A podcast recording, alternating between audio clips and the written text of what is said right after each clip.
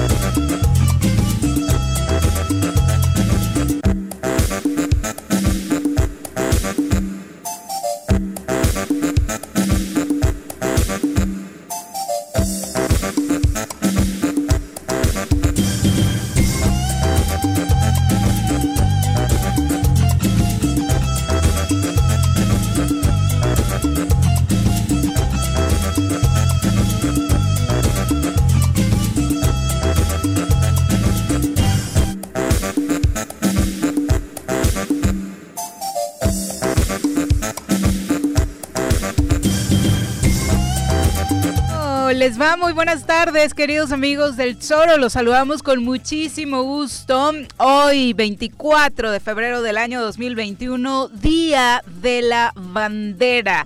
Un abrazo a todos ustedes que nos sintonizan a través del zoromatutino.com, de radiodesafío.mx, de nuestras redes sociales oficiales y por supuesto a través de nuestra aplicación. Estamos como el Zoro Matutino para todos aquellos que tengan sistema Android. Es totalmente gratuita y se mantiene informado las 24 horas del día. Señora Rece, ¿cómo le va? Buenas tardes. ¿Qué pasó, señorita Arias? Buenas tardes. Todo en orden. ¿Qué dice? Nada, miércoles, ¿no? Miércoles 24. Miércoles, la bandera. Exacto. Viva México. Viva México. Y la bandera más hermosa del mundo. Sí, es bonita. Sin duda. el simbolismo.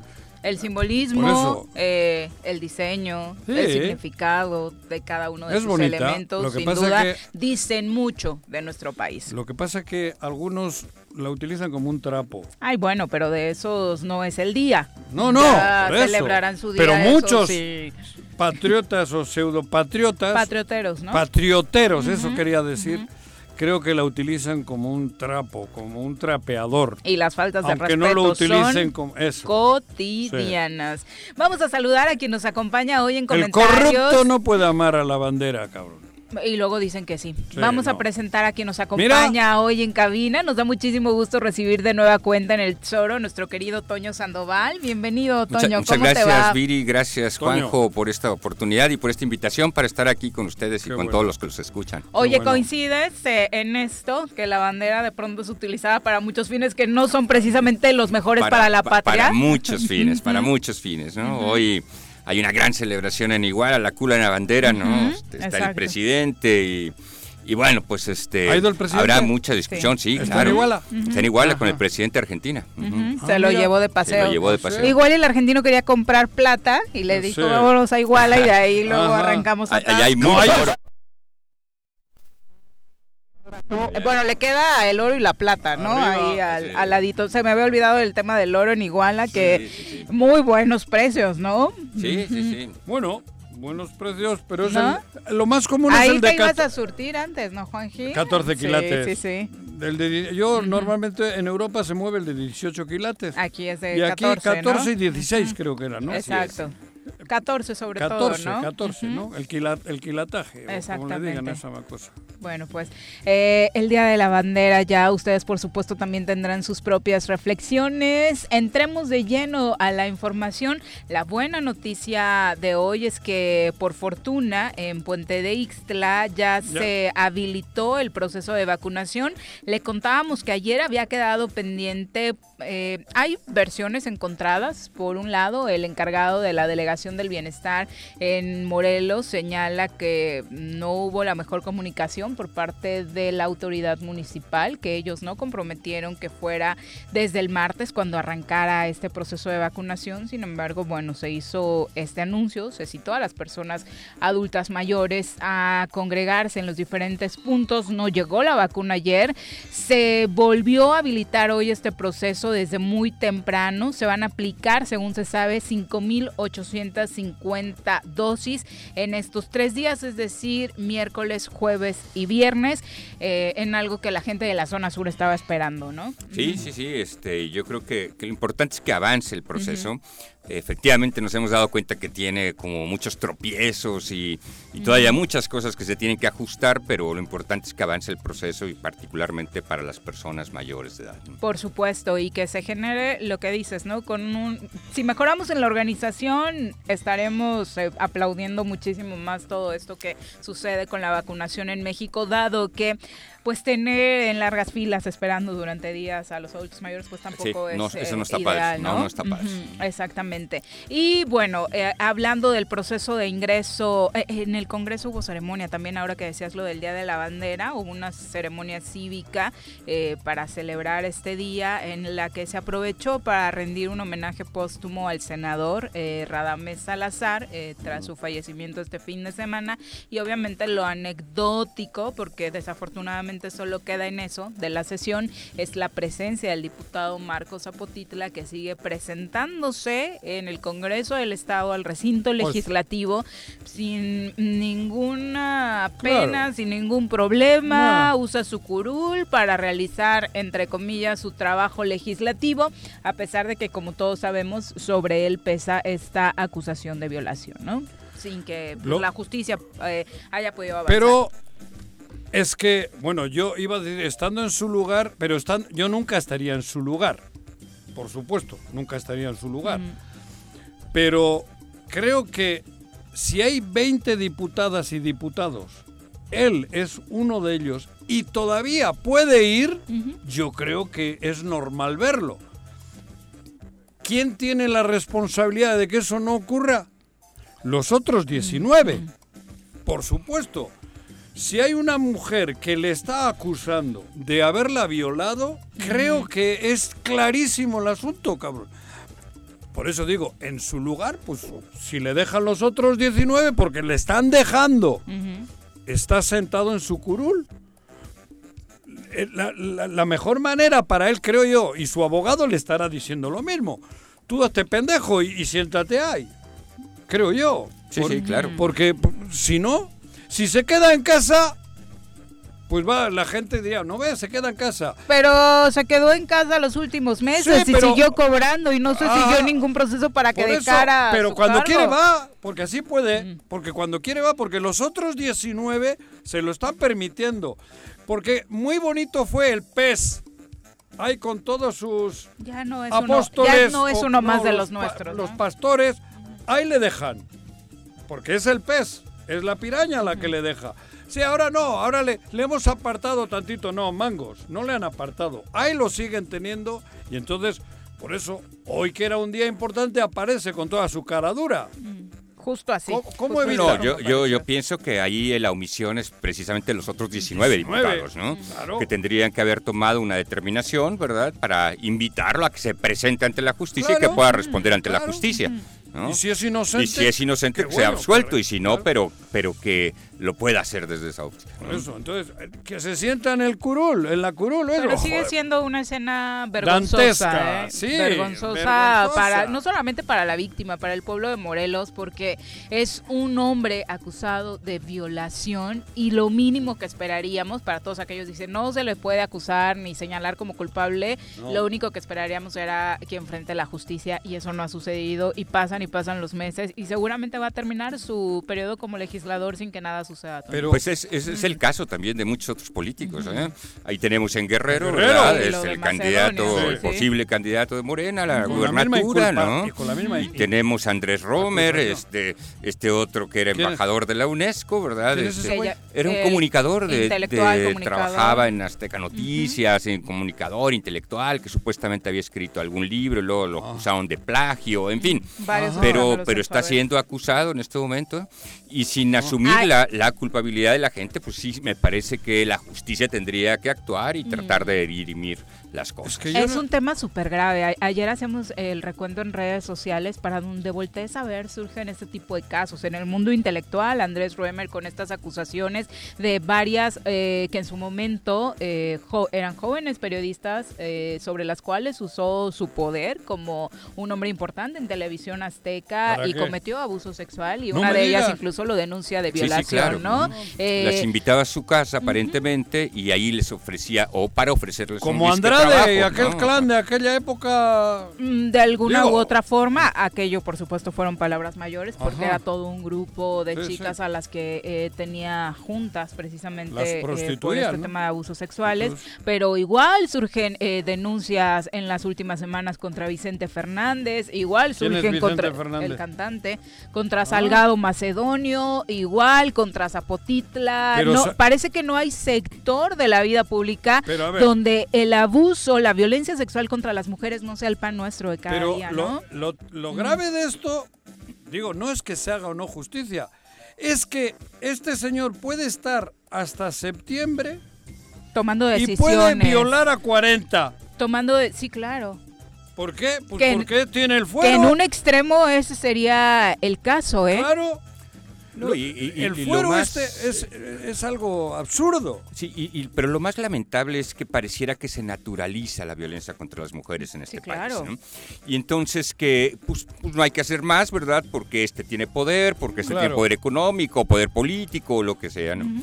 y, y me parece que el mensaje que se está mandando desde las altas esferas y desde las distintas esferas del poder Sigan violando. es, es un mensaje lamentable. Sigan lamentable, ¿no? Va a seguir violando. cantando, va a seguir eh, legislando, va a seguir gobernando, va a seguir siendo candidato, va a seguir al frente de un programa de televisión. Bueno, en el caso de Andrés Romer, ya la UNESCO dijo no es más nuestro embajador. No es más nuestro embajador, así y- es. Y demás, ¿no? Pero Pero no está en la cárcel. pero o no, está en la cárcel. No, está no, en tribunales. Ni siquiera, cárcel, No está en siquiera tribunales, un seguimiento, claro. ¿no? Entonces, terrible, por supuesto, lo que sucede en nuestro país en torno Bueno, a la pero hoy, violencia machista. hoy fue esa sesión. Hoy fue esta sesión eh, por el eh, ceremonia cívica por el tema del Día de la Bandera y ahí estuvo el legislador Zapotitla una vez. ¿Y estuvo el gobernador ¿no? o qué? Él tuvo una ceremonia previa en Plaza de Armas, Ah. eh, no, eh, a la del Congreso no asiste, está de gira por el Estado con un tema de eh, arranque de obras, según ha relatado a través de sus redes Han sociales, guardado ¿no? todo para este año, ¿eh? Pre- previo electoral, para sacarle de paseo. Pues Para- a- ahora se le ve este, muy activo, ¿verdad? En Sí. municipios y Ajá. inaugurando obras, Campaña escuelas, en Campaña fin. electoral. Y campaña- en todas con acompañante, ¿no? No sé. Eh, hay uno que no falta en estas visitas, que es tu amigo el... ¿El- la piraña? Exactamente. ¿La piraña mayor? No sé si la mayor o la menor, pero el diputado... Invitado principal en todos estos eventos, ¿no? Bueno, eh, Y ah, los otros diputados, este, la legislatura federal de Morelos no, participan. No, no, no, Ok. muy no. esporádicamente llegan a invitar a... a- Alejandro Mojica. este, Por ejemplo, ¿no? Gachús, o sea, Claro. Gachús, Gachús Gachús también. también. Y las chicas. otras, Pani. Pani. ¿quién más? Esos no existen. No. Y es dinero federal en muchos de los casos, además, ¿eh? Y claro. Porque eso de las escuelas, el tema ese de escuelas y todo eso es dinero federal. Bueno, todo es dinero del pueblo, obviamente, ¿no? Pero esas remesas suelen venir del gobierno federal donde deberían de estar los diputados federales también, ¿no? Y, y digo, ahora lamentamos la ausencia del senador Radamés, pero tenemos otro senador por Morena también. Y que, Pero ninguno o la de los senadora, tres- pues, este, la senadora Lucía, ¿no? Ajá. Ninguno Este, de los tres senadores ha Ángel es el estado otro. presente Ángel es el en, otro. en eventos del gobernador a lo largo de este No, no, pues de lo es, que va del es- gobierno, es ¿no? en la piraña solo.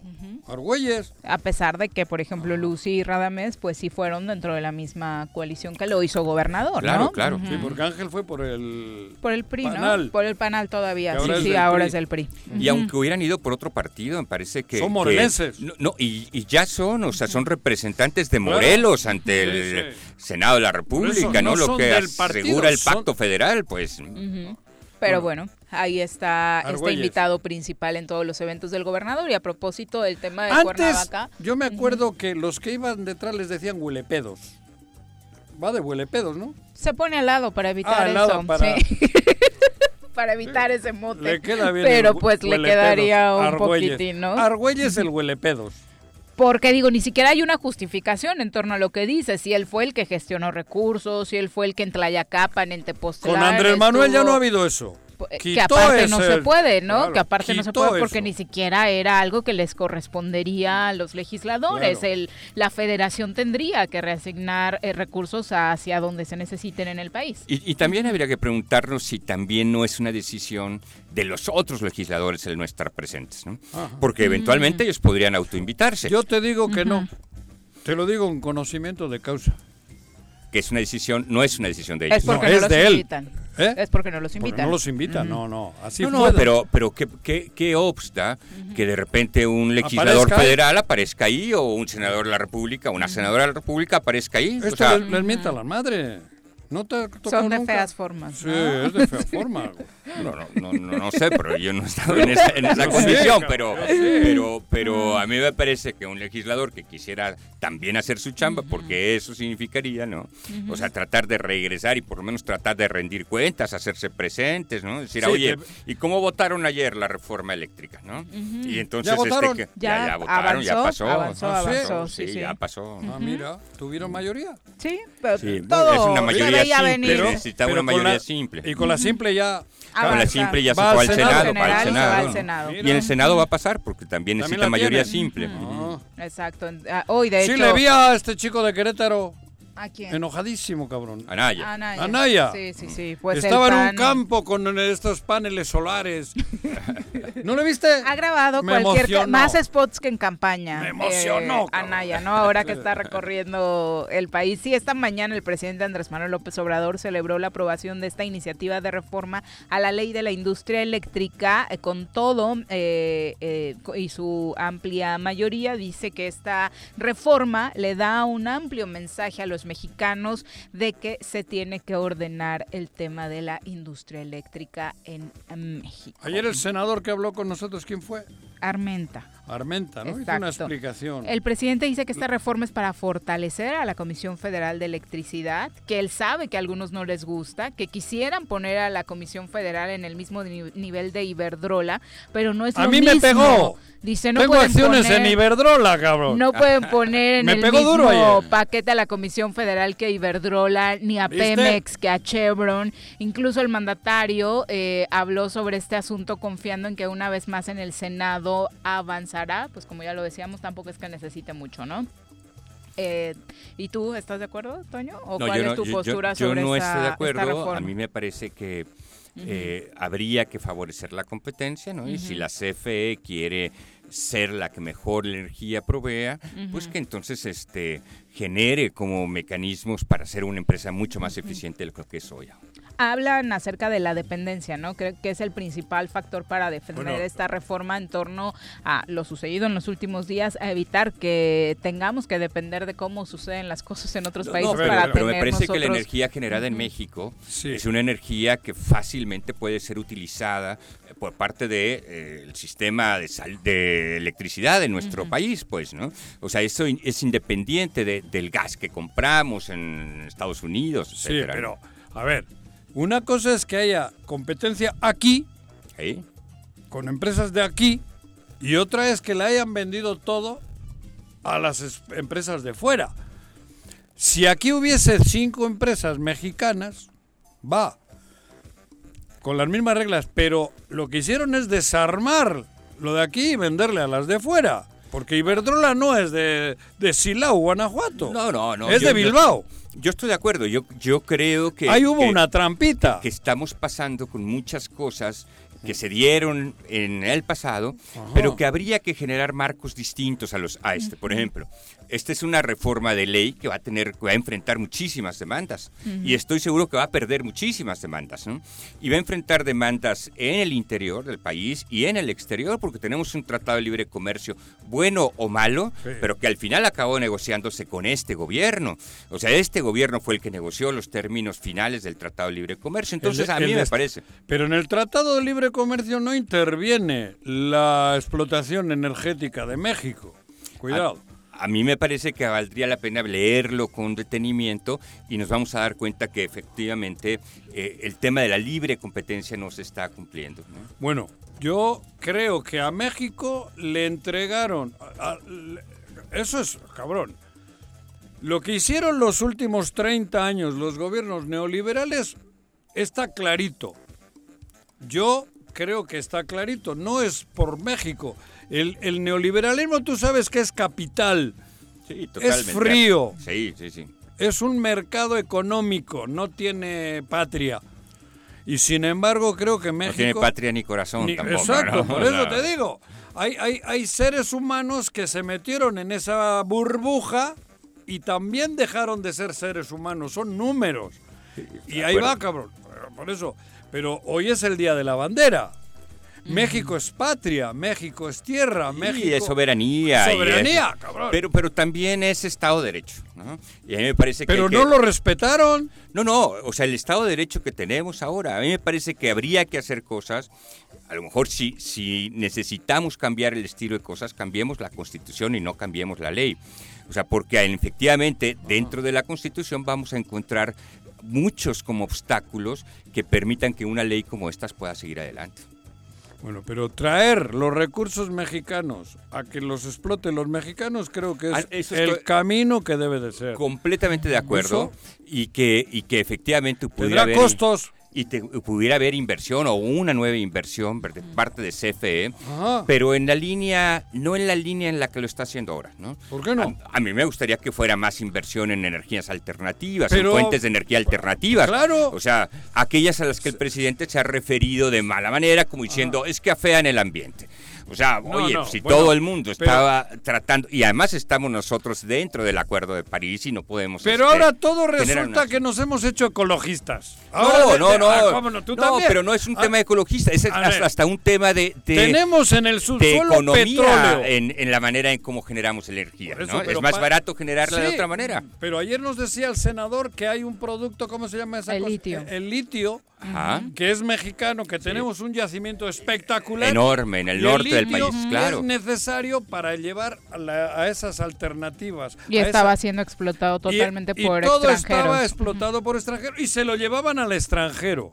¿Eh? Para tener celdas solares, eh, la eólica y todo eso se necesita el helio. Litio. El litio, litio. Litio. Tenemos un yacimiento enorme en el, Eso. en el norte del país, Ah, ¿no? en- en varios El- estados. Pero, pero eh, pues que lo explote la CFE, que invirtamos a partir de esto, Eso. ¿no? O sea, que generemos nuevas, nuevas normas de juego, ¿no? Sí. Para tratar de explotarlo y tratar de ir avanzando hacia otro tipo de energía. Toño, con 60 millones de pobres, ¿tú crees que hoy México tiene que decir no a los a la energía fósil, a- al petróleo? No, digo, ah, tiene que venir una una- un, un proceso. Te- Tenemos que hacer un proceso de, de transición porque Claro. además el petróleo es finito, ¿eh? Ese se nos Ah, no, va a acabar. ¿no? Pero y mientras- cada vez nos cuesta más trabajo sacarlo y cada vez sacamos menos. ¿no? Eso, pero si hay, ahora no me van a decir que todos son puritanos. Cierren la llave del- de, Pemex, cierren el No, petróleo. no, no, no, cabrón. no, por supuesto que tendrá Ah, que seguirse produciendo petróleo, pero, pero a mí me Todavía parece que un sí. par de refinerías, creo que da tiempo en los años que nos van a restar todavía para explotar. Eso, que la- la- lo ideal es ir a que eso ya no se utilice, ¿no? Claro. Pero Yo, ¿cómo yo haces creo que todavía tendremos unos 20 años Eso. hacia adelante con los coches que Ah, se mueven por gasolina, ajá. etcétera, ¿no? Y, y- Y- y me los- parece los bien. eh, cientos de productos que salen. y, y me parece bien el tema de las refinerías y me parece bien que no dependamos. Hoy dependemos prácticamente, o sea, del todo, De todo. 90% Ajá. de la gasolina que importamos. Pero también, como estaban las cosas, el ¿cómo se llama ese producto? cabrón? Litio. El litio se iba para allá y luego los de Iberdrola te venían a poner las eólicas también. ¿eh? Una eólica, si haciéndolo aquí con todo el proceso cuesta 5 pesos, Iberdrola te la trae en 500. Sí, yo y yo creo que también Ah, tiene que ver Más las redes de corrupción tejidas entre funcionarios públicos Eso, que eran o sea, consejeros en esas ¿Cómo compañías. simbras el son, país? ¿no? ¿Cómo haces que To- to- esto...? Totalmente de acuerdo. A mí me parece que, que también tendría que ver como una apuesta, como un nicho de oportunidad para los inversionistas mexicanos, para Eso los sí, grandes inversionistas sí, mexicanos, para sí. que le apuesten a este tipo que de saquen cosas. el claro, dinero, Y que saquen el dinero, pues, porque se necesitan. El, el- el gobierno tiene el dinero para invertirlo Estoy todo, ¿no? Ay. Y entonces los hay que inversionistas mexicanos hay que incentivarlos. Eso sí. Es la una con 31. Nos vamos a nuestra primera pausa. No sin antes recordarles que esperamos sus comentarios a través de las redes sociales. También estamos en Twitter, en Facebook, en cabina al 311-6050 y a nuestro WhatsApp, que es cuál, Juanji? 311, al No, WhatsApp no, sé. Mm, Hostia, ¿cuál es el WhatsApp? dos semanas. No, tú con tus Aprendí. deditos me confundes. 443-4208. Ese es el WhatsApp. Bueno, ya le dije. Manden WhatsApp, por favor, con sus opiniones. Tengo por acá a Francisco Martínez que dice, estoy sorprendido. ¿Desde cuándo Juan Juarrece se volvió tan chairo? Pues se nota que tienes rato sin escucharnos. Este Yo, chairo. lo trae desde que ¿Quién ha dicho eso? ¿En qué año conociste a López Obrador? Porque desde entonces eres así. No, no, no. sí, yo, sí. yo, no, es que ahí Sí, se equivocan. En la, sí. en la foto que está puesta aquí afuera. No. Aparte, Toño, que nos viene a visitar, aquí a, la entrada ¿a- tiene su ¿Quién foto ha dicho eso de Cha- Chayo? Francisco Martínez. Francisco, yo nací hace 60 y qué? Ya, Ocho. cabrón. No, cuatro. Cinco. 65 cumplí. Cinco. 65 años. ¿Ya, ya, ya te vacunaste? ¿Ya? Me vacuné. Ya, Ah, ya, ok. ya lo día. vacunaron. Sí. Bueno, me vacunaron, me pusieron la vacuna porque de las Pero otras... no fue en Plaza de Armas. Ándale. Ay, sí, ni con la jeringa de Cuauhtémoc. Pero eh, aclaro, A tu punto, Juanquilla. A lo que iba. Yo no, Chairo no. A mí, yo antes de conocer a Andrés Manuel, yo vivía en el País Vasco. Yo nací en el País Vasco y me tocó estar en la trinchera donde creo que uno se ideológicamente coincide con muchas cosas con Andrés Manuel. A mí no me, no me ha hecho Andrés Manuel como soy, ¿eh? Aclaro. Yo lo mamé. A mí, me parece que el diagnóstico, en muchas de las cosas, es un diagnóstico certero. Lo que no me parece es la respuesta que estamos haciendo para ese diagnóstico, ¿no? O sea, el diagnóstico de decir este país no puede seguir adelante con los niveles de desigualdad, de pobreza que tenemos eh, y de corrupción particularmente, eso me parece que es certero, ¿no? Ahora, habría que preguntarlo si la receta que estamos dando para enfrentar la enfermedad es la mejor habría que. Bueno, eh, ahí puede haber discrepancias. Y Sobre qué bueno. La estrategia, ¿no? Y, porque cuanto más discrepancias y más discusiones haya propositivas, mayor madurez y mayores éxitos se logran, ¿eh? Sí, totalmente de acuerdo. Yo no coincido en todo con Andrés Manuel, ¿eh? No coincido. Y menos con lo que nos está tocando vivir en Morelos. Y lo digo. Pero en el contenido general, mi ideología se acerca mucho a la que él tiene pero no porque él me la haya metido. la ideología. ya, no, claro. Pausa, pausa, regresamos. Toño, la risita. Toño, que te estoy viendo. ¿O no se va a hacer la carnita asada? No, no se va a hacer ninguna carnita asada. Mejor quédate en casa y escucha... En Morelos las y los diputados trabajan por leyes con justicia social y de beneficio para todos. A partir de este año, las actas de nacimiento no pierden vigencia, así que ya no tendrás que gastar más para realizar tus trámites. Con acciones como esta, Morelos avanza. 54 legislatura. Congreso del Estado de Morelos. Cafetería, tienda y restaurante, punto sano. Contamos con comida vegana y vegetariana, porque nos preocupamos por tu salud. Ven y conoce nuestros productos orgánicos y suplementos alimenticios. Al interior de Plaza Andrómeda, local 19, en calle Pericón, Lomas de la Selva. Contáctanos al 372-3514 o búscanos en Facebook como Punto Sano Cuernavaca.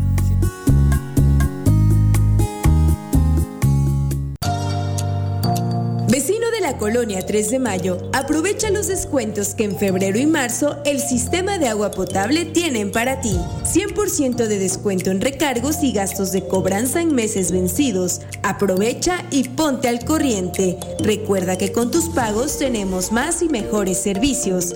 Emiliano Zapata, un gobierno certificado por la gente. Administración 2019-2021.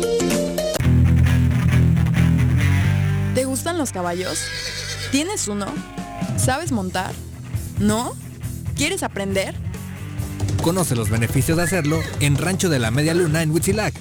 Contáctanos al 777-155-1062.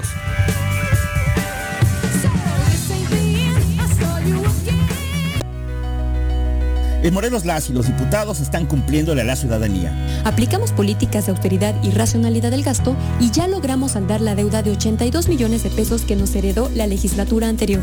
Con acciones responsables, Morelos avanza. 54 legislatura. Congreso del Estado de Morelos. Si quieres consentir a tu mascota, el mejor lugar para hacerlo es Clínica Veterinaria Mundo Mascota. Contamos con consultas, medicamentos, accesorios, alimento y servicio de pensión. Además, tenemos servicio a domicilio. Ubícanos en Avenida 10 de Abril, número 1210, Colonia Granjas, o llámanos al teléfono 169-2128. Clínica Veterinaria Mundo Mascota. Tengo miedo, tengo miedo, tengo miedo, tengo miedo, tengo miedo, tengo miedo, señor, tengo miedo. No te asustes, quédate en casa y escucha.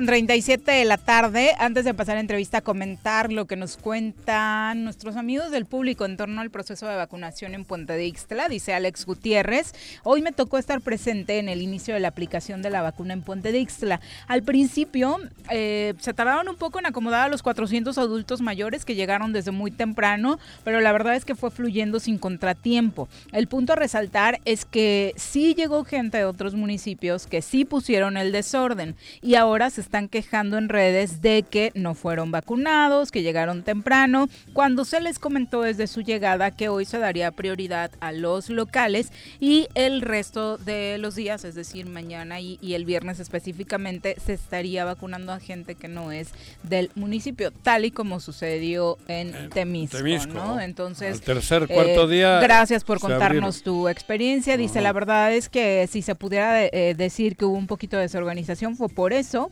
porque eh, pues no esperaron a la aplicación primero a los locales y llegaron exigiendo eh, pues que se les pusiera la, la vacuna. Es Ahí que- está, eh, el cruce de información también, porque sin afán de justificar a quienes fueron, el presidente dijo que, que podía sí. Y, Entonces, y lo han dicho no, e- que es lleves el punto. la- el registro que hiciste por teléfono, el CUR y la credencial. ujú, Y que si eres residente de Morelos podías, lo que cara que bueno, ujú. en todo este despapalle y hacen daño porque la gente, eh, o- o, sea, el COVID te mata.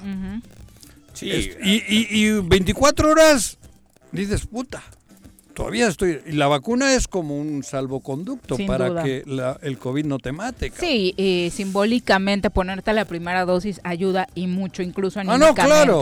Es la una con 40, vámonos hasta Yautepec. Ya nos acompaña a través de la línea telefónica el presidente municipal, Agustín Alonso, a quien saludamos con muchísimo gusto el día de hoy. ¿Cómo te va, alcalde? Buenas tardes. ¿Qué tal, Viri? Muy buenas tardes.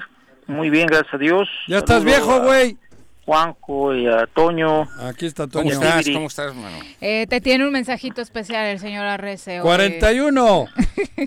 y Muchas Correcto. felicidades, alcalde. dicen que los Muchísimas gracias. pasaste los 40 bien. Sin vacunarte. Sí. No te vacunaron, güey. Ah, Muchas cabrón. felicidades, no. Agustín. Te habla Toño. Muchas gracias, Toño. Muchísimas gracias. Qué gusto saludar, Toño. Muchas gracias, También igual a ti, a. Un abrazo y felicidades de parte de todo el equipo, Naciste alcalde. el día de la bandera. Muchas gracias. El día de la 24 de bandera, ¿eh? Día de la Bandera, efectivamente cumpliendo años. Y Qué muy significativo. contento. Ujú. Por eso el nombre Claro. de Agustín, Agustín Melgar, Sí, seguramente estaban ahí honrándolo, aunque dicen que no fue el que se aventó, ¿verdad? Sino Juan Mm, Escutia. Juan Escutia, exacto. Ah, Fue el Juanito. Pero hoy escuchaba un Ok. historiador Oye, que ni siquiera fueron ellos quien, Ah. quien se aventaron con la bandera, pero bueno. Tú eres Agustín en honor a tu padre, eh, A mi alcalde. papá y al abuelo. el abuelo. Bisabuelo mío. Eh, ok, y celebraste trabajando, cuéntanos, alcalde. Sí, pues nos levantamos ahora sí que muy temprano para rendir honores a, a la bandera. Posteriormente nos fuimos a, a inaugurar un par de calles que en este programa de calle organizada, calle pavimentada, Viri, Juanjo y Toño, estamos este, inaugurando tres obras, dos obras por día. Este, estamos bien contentos, ¿no? Recogiendo a final de cuentas lo que hemos sembrado, en buen sentido de la palabra, este, muchas obras, eh, la transformación de Yautepec constante que hemos tenido. Afortunadamente, o me da la oportunidad de antes de retirarme de licencia, porque les anuncio una vez que me retiro el día 5 de marzo y este y Ah. terminaré ¿Temporal? esto, bueno, no, no, no tar- sí, temporal, Ajá. Pero no terminaré, vaya, con los brazos cruzados, terminaré trabajando, inaugurando obras, iniciando otras más y muy contento y feliz por lo que está sucediendo aquí en Yautepec. ¿Vas al nuevo proceso, Agustín? Sí, estamos en un nuevo proceso electoral próximo donde donde la, la participación democrática se me hace, se me se me da una oportunidad para participar y por qué no voy a alzar la voz para poder eh, contender a, a un puesto público y quisiera que, que si la gente me da la confianza, esa confianza traducirla en una en una voz, bien haberlo anuncio dentro del Congreso del Estado que sea que se escuche y para beneficio de, de los morelenses, ¿no? Porque creo yo que es necesario no no tener una voz que vaya en contra del progreso, sino una voz que vaya en favor del progreso, pero que también sea escuchada y tomada en cuenta, ¿no? Yo en lo particular, nunca ha sido diputado antes, ¿no? No. Me disculpe, no, no, no, no, nunca he sido diputado. Este, eh, tengo muchas ganas de serlo para poder ayudar desde, que- desde donde me corresponda y con, ¿por qué no? Con la disponibilidad también de los diputados. Si es que Algo quieren. pasa, ¿eh? Algo pasa cuando llegan al Congreso. Digo, espero, espero que... Eh, eh, hay mutaciones raras. Sí, de verdad. Fíjate. Tengo un ¿sabes amigo que le dicen dinero. el gato que parecía el Che Guevara el día antes de entrar al Congreso, cabrón. Y al día siguiente, ah, madre mía. Bueno, perdón. Digo, Sí, la verdad, ¿eh? Fíjate, ca- cada legislatura, bueno, de- he visto cómo se ha ido, eh, híjole, no sé, el, el tema legislativo es tan importante en la vida política, social y económica de los estados y también de la nación, y vemos cómo cada legislatura pasa y se, se mencionan por sí solos, no se autodenominan la peor legislatura y demás. Yo no quisiera poner nombres ni, ni, ni nada a los compañeros diputados. Ya le puse yo. Sin en cambio, sí me, sí me tocó luchar en contra del propio legislativo, ¿no? Este, Ah, y, bueno, y a los bueno, alcaldes les tocó, sí.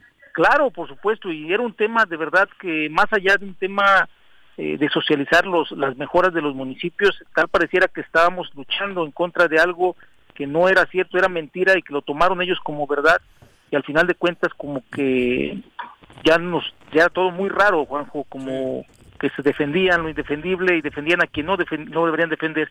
Y es muy, es muy claro, hay que decirlo como son para que la gente entienda cuando alguna persona cambia en el sentido del tema legislativo tiene que ver con lana, más allá, ¿no? Es una realidad, claro. es una realidad, cambia en la situación, la, la lucha, la, la estrategia, los valores y principios, si es que los trae por el tema del, del dinero, ¿no? Eso, eso me queda muy, muy claro y aquí lo que se pretende también, solo un diputado no puede hacer mucho, pero si se busca la, la, la, la sinergia de la mayoría del legislativo, creo que se pueden lograr muchas cosas en beneficio de los morelenses, ¿no? Y decías algo bien importante, no es una voz en contra del progreso del Estado, porque de pronto a la oposición se le cataloga así, al contrario, la oposición es sana siempre y cuando vele que la conducción de un Estado va camino al progreso de todos los que aquí vivimos.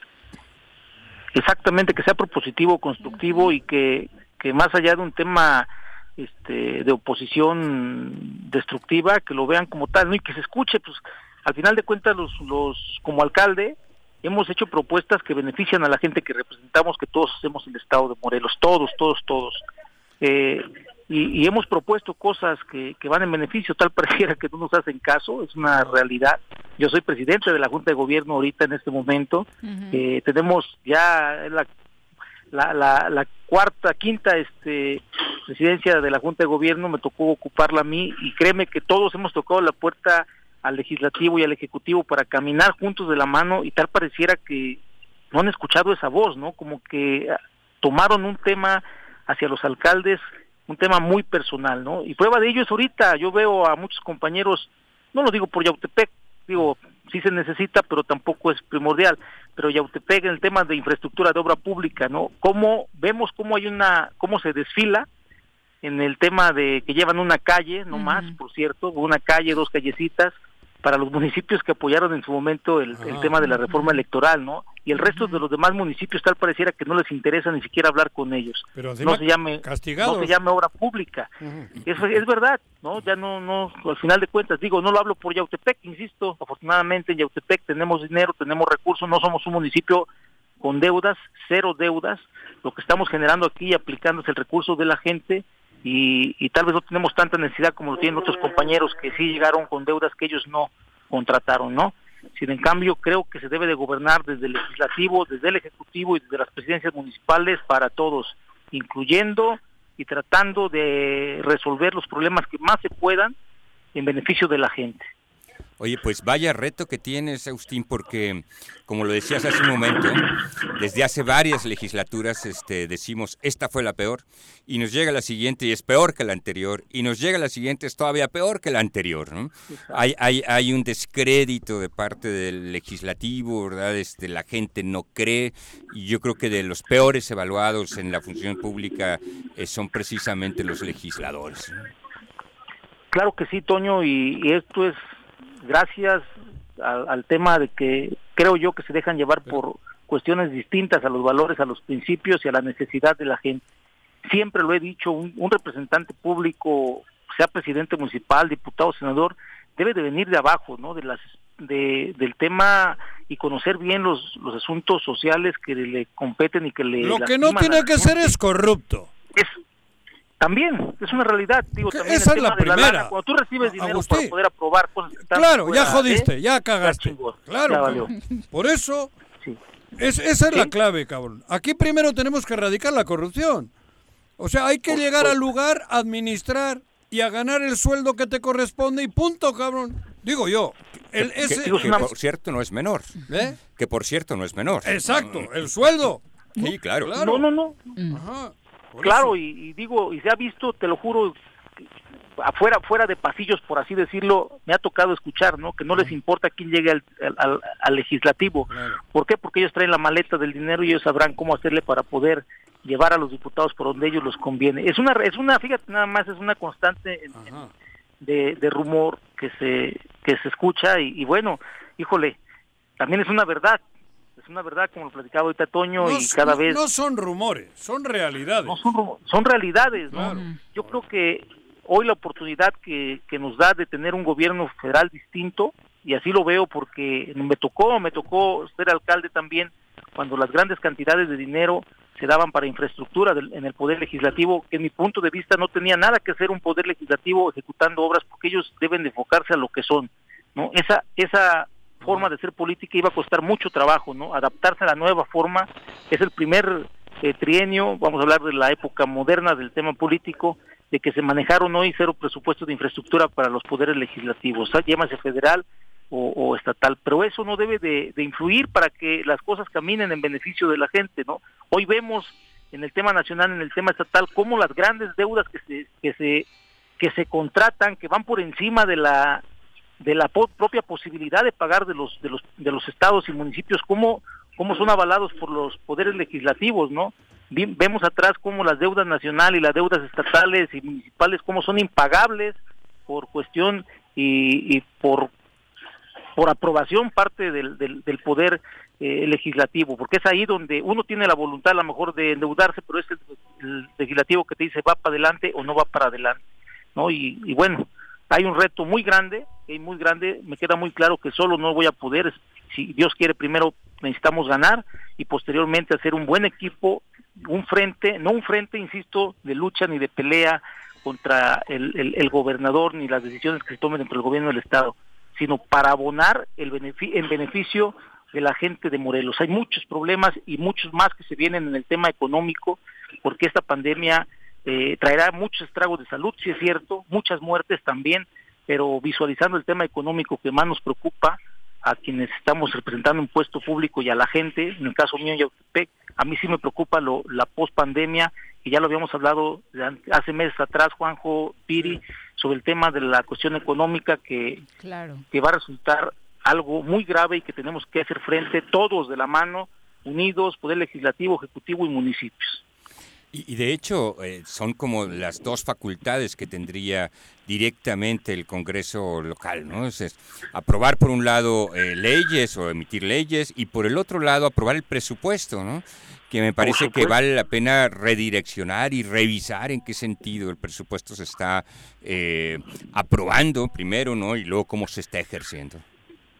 Claro, hay, tres ejes muy importantes y hoy de, de necesidad primaria, por así decirlo. El tema, por supuesto, de salud, el tema de seguridad y el tema de la reactivación económica. Creo yo que es un tema no menor y que tenemos que, que darle con todo para poder este, avanzar y, y sacar adelante muy responsablemente, muy real, muy realistas y que espero, insisto, que esta legislatura donde estaré participando y espero y Dios quiera y la gente poder estar ahí representando a una a una parte del estado de Morelos que es Yautepec y Jutepec espero espero que, que podamos sí, este, hacer beneficios en, en- en bien del estado de Morelos y de su gente O sea, en unos días, El 5 de marzo. el 5... ¿Quién se queda, ¿quién- alcalde? Eso, ¿quién queda al frente? ¿En tu mi lugar? secretario, el ¿Eh? secretario general que es mi suplente Ujú. César Torres González eh, una persona responsable también este, que viene trabajando conmigo también en- desde hace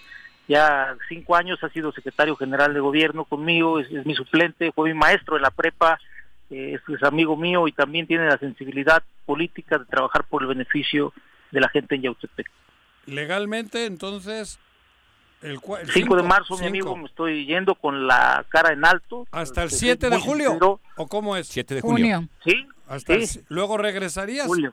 Eh, Pase lo que Sí, pase. regreso, regreso, pase lo que pase, a, a inaugurar muchas de las obras que estarán en proceso. El parque infantil está en proceso, la remodelación de la unidad deportiva Atihuayán estará en proceso, la escuela de oficios estará en proceso y bueno, seguramente esos tres meses estaremos avanzando mucho y si no es que terminando algunas para llegar en los próximos meses inaugurar las obras y, y decir misión cumplida eh, y que quede como precedente en la historia de Yautepec de que sí se pueden trabajar y de que sí se puede transformar nuestro municipio y prueba de ello van a estar todo lo que hemos realizado, ¿no? La universidad ayer- municipal, las carreteras. Te voy, Ajá. te voy a decir un chisme. Ayer me tocó en una reunioncita en la tarde y Sí. uno, uno de Yautepec dijo, no sabiendo que estaba yo, supongo, porque si no igual se hubiese callado el güey, pero comento, digo porque sabe de mi relación No te reconocen. Y por eso te dejas el cabello largo, Claro. para que no te reconozcan y, Y- cuenten chismes. y con el cubrebocas menos, cabrón. Pero decía que lo único que haces tú es empezar obras y luego reempezarlas y luego volverlas a empezar y que siempre son las mismas. De lo dijo uno de Yautepec. Candidato. Ah, caray. Sí, cabrón. ¿Candidato a la alcaldía? De los próximos, sí. Mm. Ah, bueno, de, Sí, de claro, esos me pues. espero eso y más, ¿no? Ajá. Eso, ahora sí que eso Pero no me hizo nada. gracia. Me hizo gracia. no, no, Dije, no. ay, mira, cabrón. Ajá. ¿Qué tal? Sí, no, hombre, de- digo, de esa, la, la, la guerra sucia, de la guerra de, de- a- me queda muy claro que los candidatos que, que tengamos de los diferentes partidos, pues serán los encargados de hablar mal de mí, por supuesto, nadie bien, no estamos en una contienda electoral, yo no me dirijo así, yo soy una persona, creo yo, propositiva, he aprendido en la política que debe uno proponer, no, no hablar mal de la gente, me ha resultado a mí, pero sobre todo me ha resultado trabajar y que, que el trabajo sea mi carta de, de, de representación ¿no? o de present, o presentación. Finalmente, Eh, alcalde, eh, ¿esperas una competencia equitativa? Porque mucho se habla de que la gran diferencia en estas elecciones va a ser el dinero que se tenga para invertir en campañas. Pues, pues sí, o sea, es un- el tema del dinero siempre ha sido Más allá un del tema- trabajo o del currículum de los participantes, ¿no? Yo, la- yo le estoy poniendo mucho y en el tema muy particular de Agustín Alonso Gutiérrez, al Ujú. tema que hemos logrado en Yautepec. No, no, no puedo, creo yo que, que el dinero sí es muy poderoso, el dinero sí, sí puede cambiar, pues por supuesto que votación, pero el trabajo que hemos hecho en Yautepec creo va, más allá por el tema del interés y, y de- del dinero. Hay que tener mucho cuidado, no hay que cuidar mucho esa parte. Claro que, que estarán apostándole mucho a que yo no gane, seré el candidato a lo mejor o la persona que menos quieren que gane para ocupar un puesto público, bueno, una, una curul en el Congreso del Estado, me queda muy claro que por ahí le van a apostar y a, a inyectar dinero para que no para que sea todo lo contrario, pero bueno, el trabajo y la, y la carta de presentación que les hablaba es todo lo que atrás voy a decir y que a final de cuentas ahorita en los recorridos que hemos dado por el distrito que me corresponde, eh, sin, con sinceridad, sin caer en el tema de la soberbia ni la confianza, este, las cosas van bien, la gente a- a- acepta bien lo que ha pasado en Yautepec, por supuesto hay cosas malas que no están en mis manos 100% hacerlo, sin en cambio me he enfrentado a ello.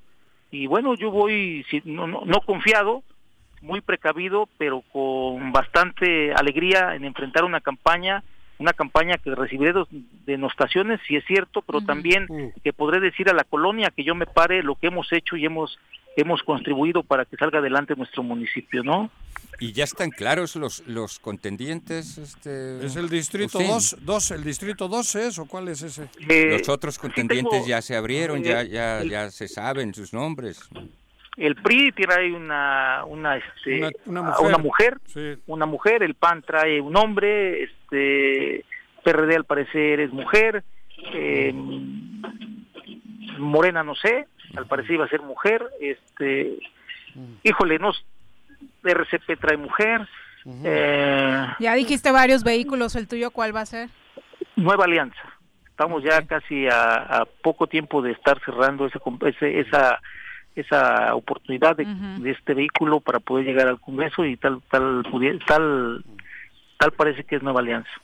¿Qué color tiene? ¿Qué playera? Para Turquesa, ponerle, le tengo que- turquesa. a turquesa. Al final de cuentas el color, el color no me Para ponerle al equipo, al Tigres de con Autepec, cabrón. Ay, no, Juan Sí, con sinceridad, no, no, los, los colores hoy creo que Sí, no. son otro tema. Son las personas lo que importan.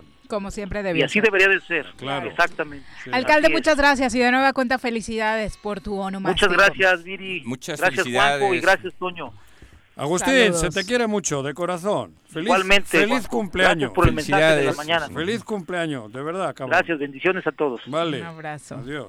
Es la una con Yo lo 57. conozco hace muchos años. Hace un buen rato. sí. Hace buen, sí. Sí. Y Yo creo que ha hecho un buen trabajo, ¿eh? Sí, Em, digo, por lo menos, digo, cometerá los errores que todo ser humano comete, pero creo que lo- de lo que no le podemos tachar es de que sea corrupto, de, aparentemente, ¿no? Pues Las de cosas- momento no hay sí. cosas que indiquen no. eso, ¿no? Le torpedean por todos los lados y yo creo que tiene buena madera. Lo conozco yo, digo, hace 20 años, creo, con su papá. Y más allá de lo que podamos niño. decir nosotros frente al micrófono, creo que lo que se ve en La- las calles eso, de por eso. Yautepec es lo que puede hablar por, sí eso, solo, ¿no? lo- el trabajo. ¿no? La, la- la- la Exacto. histo- Dicen que, bueno, que, que, que, que los Alonso, que los Alonso, pues ojalá hubiese muchos Alonsos. Bueno, Miguel Yo creo que ha Ángel hecho un buen trabajo, Ajá. ¿no? O sea, uno y manda, otro. Manda muchos saludos para cabina, especialmente para Toño Sandoval, igual que César Salgado Castañeda. Ah, muchas gracias, saludos a- saludos. El regidor. Exactamente, César, el regidor eh, por Cuernavaca. E Iván Andrade pregunta, ¿y Toño nos va a confesar hoy ya por qué se va a lanzar? No, pues ya lo dijo aquí. Ya lo había confesado, Ya lo había confesado, que no, no te veremos en estas elecciones. No, No, no me verán en la boleta. No me verán en la boleta. En la boleta, en la boleta, como contendiente a algún Em- cargo. No vas- Empujando por el bien de Cuernavaca y Así de es. Morelos siempre. Así sí, así Desde sí. tu trinchera, ¿no? Así es. Claro. Dos de la tarde, regresamos. Me amarran como puerco. Mire. ¿Quién te manda a salir en plena contingencia? Quédate en casa y escucha.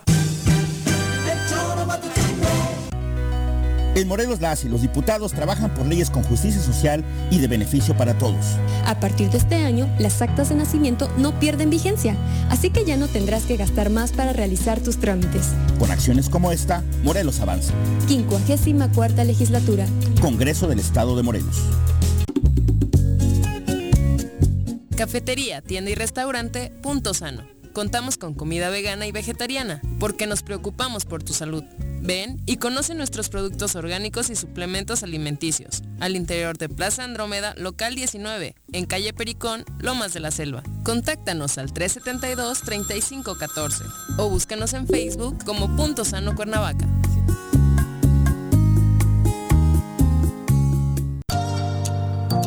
Vecino de la colonia 3 de Mayo, aprovecha los descuentos que en febrero y marzo el sistema de agua potable tienen para ti. 100% de descuento en recargos y gastos de cobranza en meses vencidos. Aprovecha y ponte al corriente. Recuerda que con tus pagos tenemos más y mejores servicios. Emiliano Zapata, un gobierno certificado por la gente. Administración 2019-2021.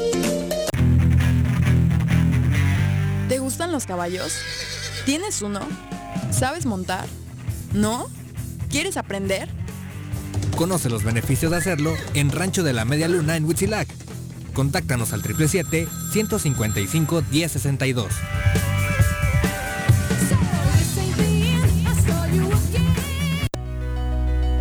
En Morelos las y los diputados están cumpliéndole a la ciudadanía. Aplicamos políticas de austeridad y racionalidad del gasto y ya logramos saldar la deuda de 82 millones de pesos que nos heredó la legislatura anterior.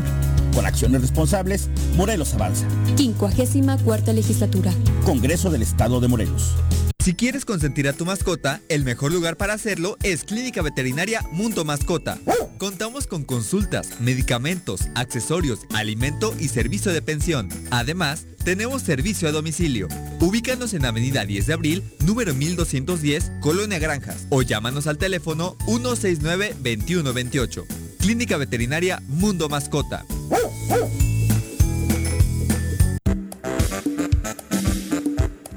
¿Quieres interactuar con nosotros? Búscanos en nuestras redes sociales como El Choro Matutino. Agréganos en WhatsApp al 777-443-4208. ¿Y por qué no? Sintonízanos desde la página web www.elchoromatutino.com.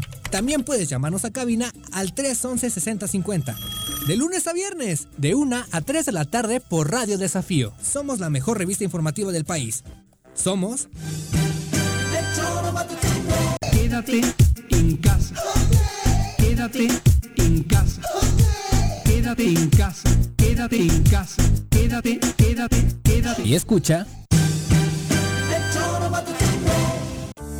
Un día como hoy. El 24 de febrero, México celebra el Día de la Bandera Nacional. La bandera nacional mexicana es un símbolo de libertad, justicia y nacionalidad. Su escudo y sus colores representan el origen, principio, valor y lucha de los mexicanos. Con el paso de los años, diferentes banderas han representado a México, pero la bandera que se utilizó en la Declaración de Independencia con algunos cambios, es la bandera que actualmente representa a México. El 24 de febrero de 1935, Benito Ramírez, un empleado del Banco de México, organizó una guardia en honor al homenaje a la bandera de México, y esta práctica se continuó hasta que en 1940 el presidente Lázaro Cárdenas declaró que el 24 de febrero fuera oficialmente el Día de la Bandera. Y es así como cada año los mexicanos recitan, cantan y hacen honores a la bandera recordando a los héroes que le dieron a México libertad y patria. Gracias por continuar con nosotros. Son las 2 con 3 de la tarde. Eh, Omar González dice saludos al gran equipo del Tesoro Matutino. Muchas gracias, Omar, por estar con nosotros, ya sea en YouTube o a través de Facebook. Pedro Sánchez también, muchas gracias por acompañarnos. Eh, un abrazo para Iván Vilar. Dice, de acuerdo con Juanjo, lo primero que se necesita es que los legisladores, quienes queden, sean honestos. Todos. Con que hagan su trabajo, nos damos por bien servidos. El problema es que no se dedican, hablando del caso en particular de los diputados, no se dedican a eso, a lograr resultados a favor de todos. Les preocupa la pospandemia, pero primero hay que librar la pandemia y eso es aparte de la solución económica. También Pero yo solo no me refería solo a los candidatos, a yo me refería a mí también, ¿eh? Sí, es que todo su análisis es en torno al poder legislativo. Va, va, Iván dice es indignante que un partido, eh, hablando sobre el tema de las acusaciones de violación, no tenga un mejor representante que alguien acusado de violación. Eso demuestra que lo importante solo es ver quién tiene poder. Por eso estamos así. ¿Cómo podrá esperar justicia el pueblo de México si no se castiga o no se investiga Yo a estos que el, personajes? el- el asunto está el- el enfoque que le han dado al fuero.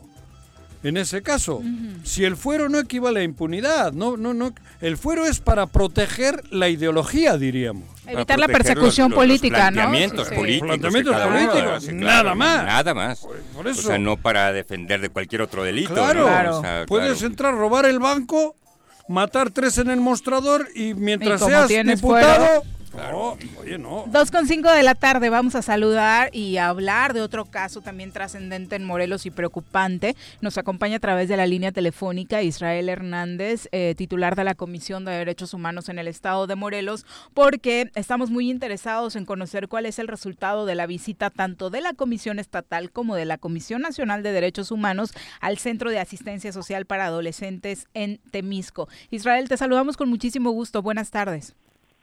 Gracias, eh, muy buenas tardes, Juanjo, Viri, eh, don Antonio, y también un saludo a la distinguida audiencia. Estamos a la orden.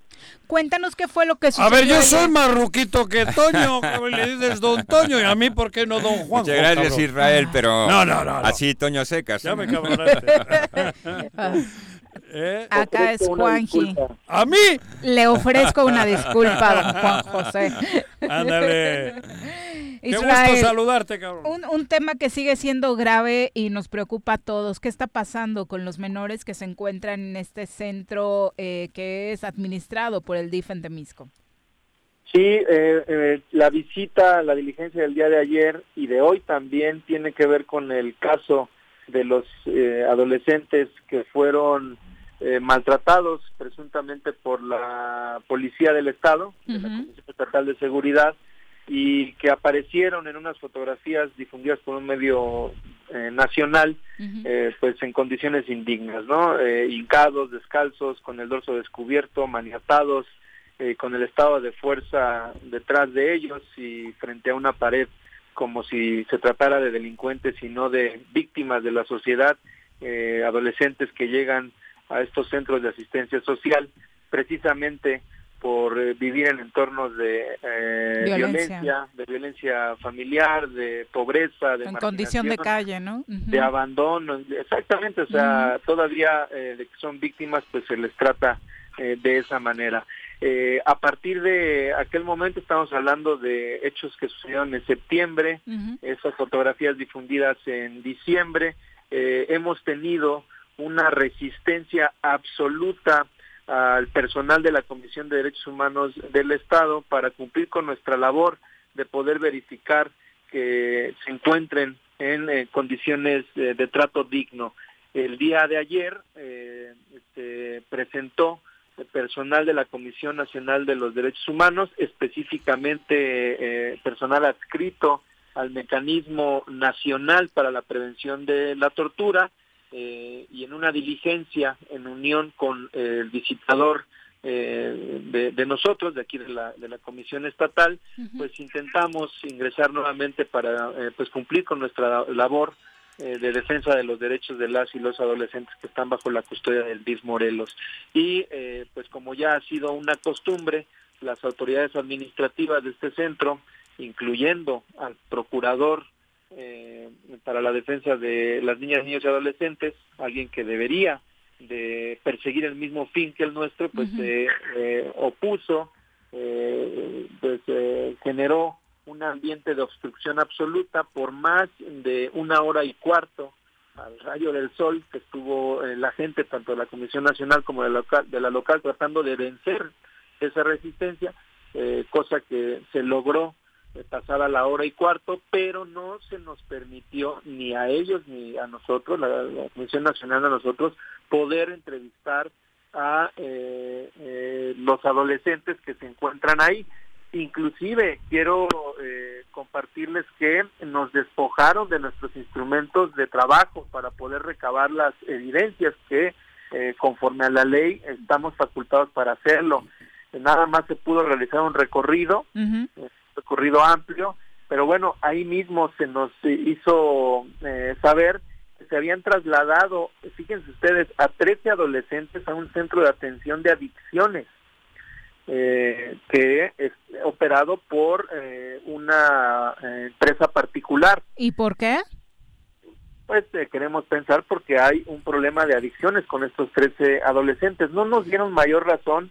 El caso es que el día de hoy eh, volvió a constituir eh, eh, personal de este mecanismo nacional para la prevención de tortura, ahora en este centro de adicciones que se encuentra en Jitepec. ¿Y qué creen? Pues otra vez no nos dejaron, no nos dejaron cumplir con nuestra labor. Por segundo día consecutivo. Por segundo día consecutivo se obstruyó nuestra labor. Recordemos que hace no muchas, eh, no, no mucho tiempo, hace algunas semanas, la propia Comisión Nacional de los Derechos Humanos ya emitió una recomendación al gobierno del estado Exacto. por no permitir a las y los defensores de derechos humanos cumplir con nuestra labor eh, al obstruir el ingreso a los centros eh, de detención, centros de arrestos, centros penitenciarios y en el caso específico donde tienen bajo la custodia a niñas, niños y adolescentes, pues con mayor razón debería de eh, generarse todas las facilidades para poder eh, pues constatar que se encuentran en buenas condiciones. Si Hoy me das hoy- oportunidad, eh, Israel, eh, tengo aquí a mucha gente preguntando exactamente qué hace el eh, conocido como CAMIO, el Centro de Asistencia Social para Adolescentes, porque no terminan por entender el conflicto. Bien decías, data del año pasado en este centro, y tú lo debes saber muy bien, Toño, porque trabajas con este sector vulnerable de la sociedad, eh, pues van los niños que se encuentran, niños y adolescentes, sin una oportunidad de vida, ¿no? Totalmente. Y, y son, son niños y adolescentes que han sufrido mucho en su vida, que han tenido eh, situaciones muy adversas, pues, ¿no? y que si llegan a estos espacios es precisamente porque la autoridad los sustrae de sus familias y de su entorno para tratar de darles condiciones distintas.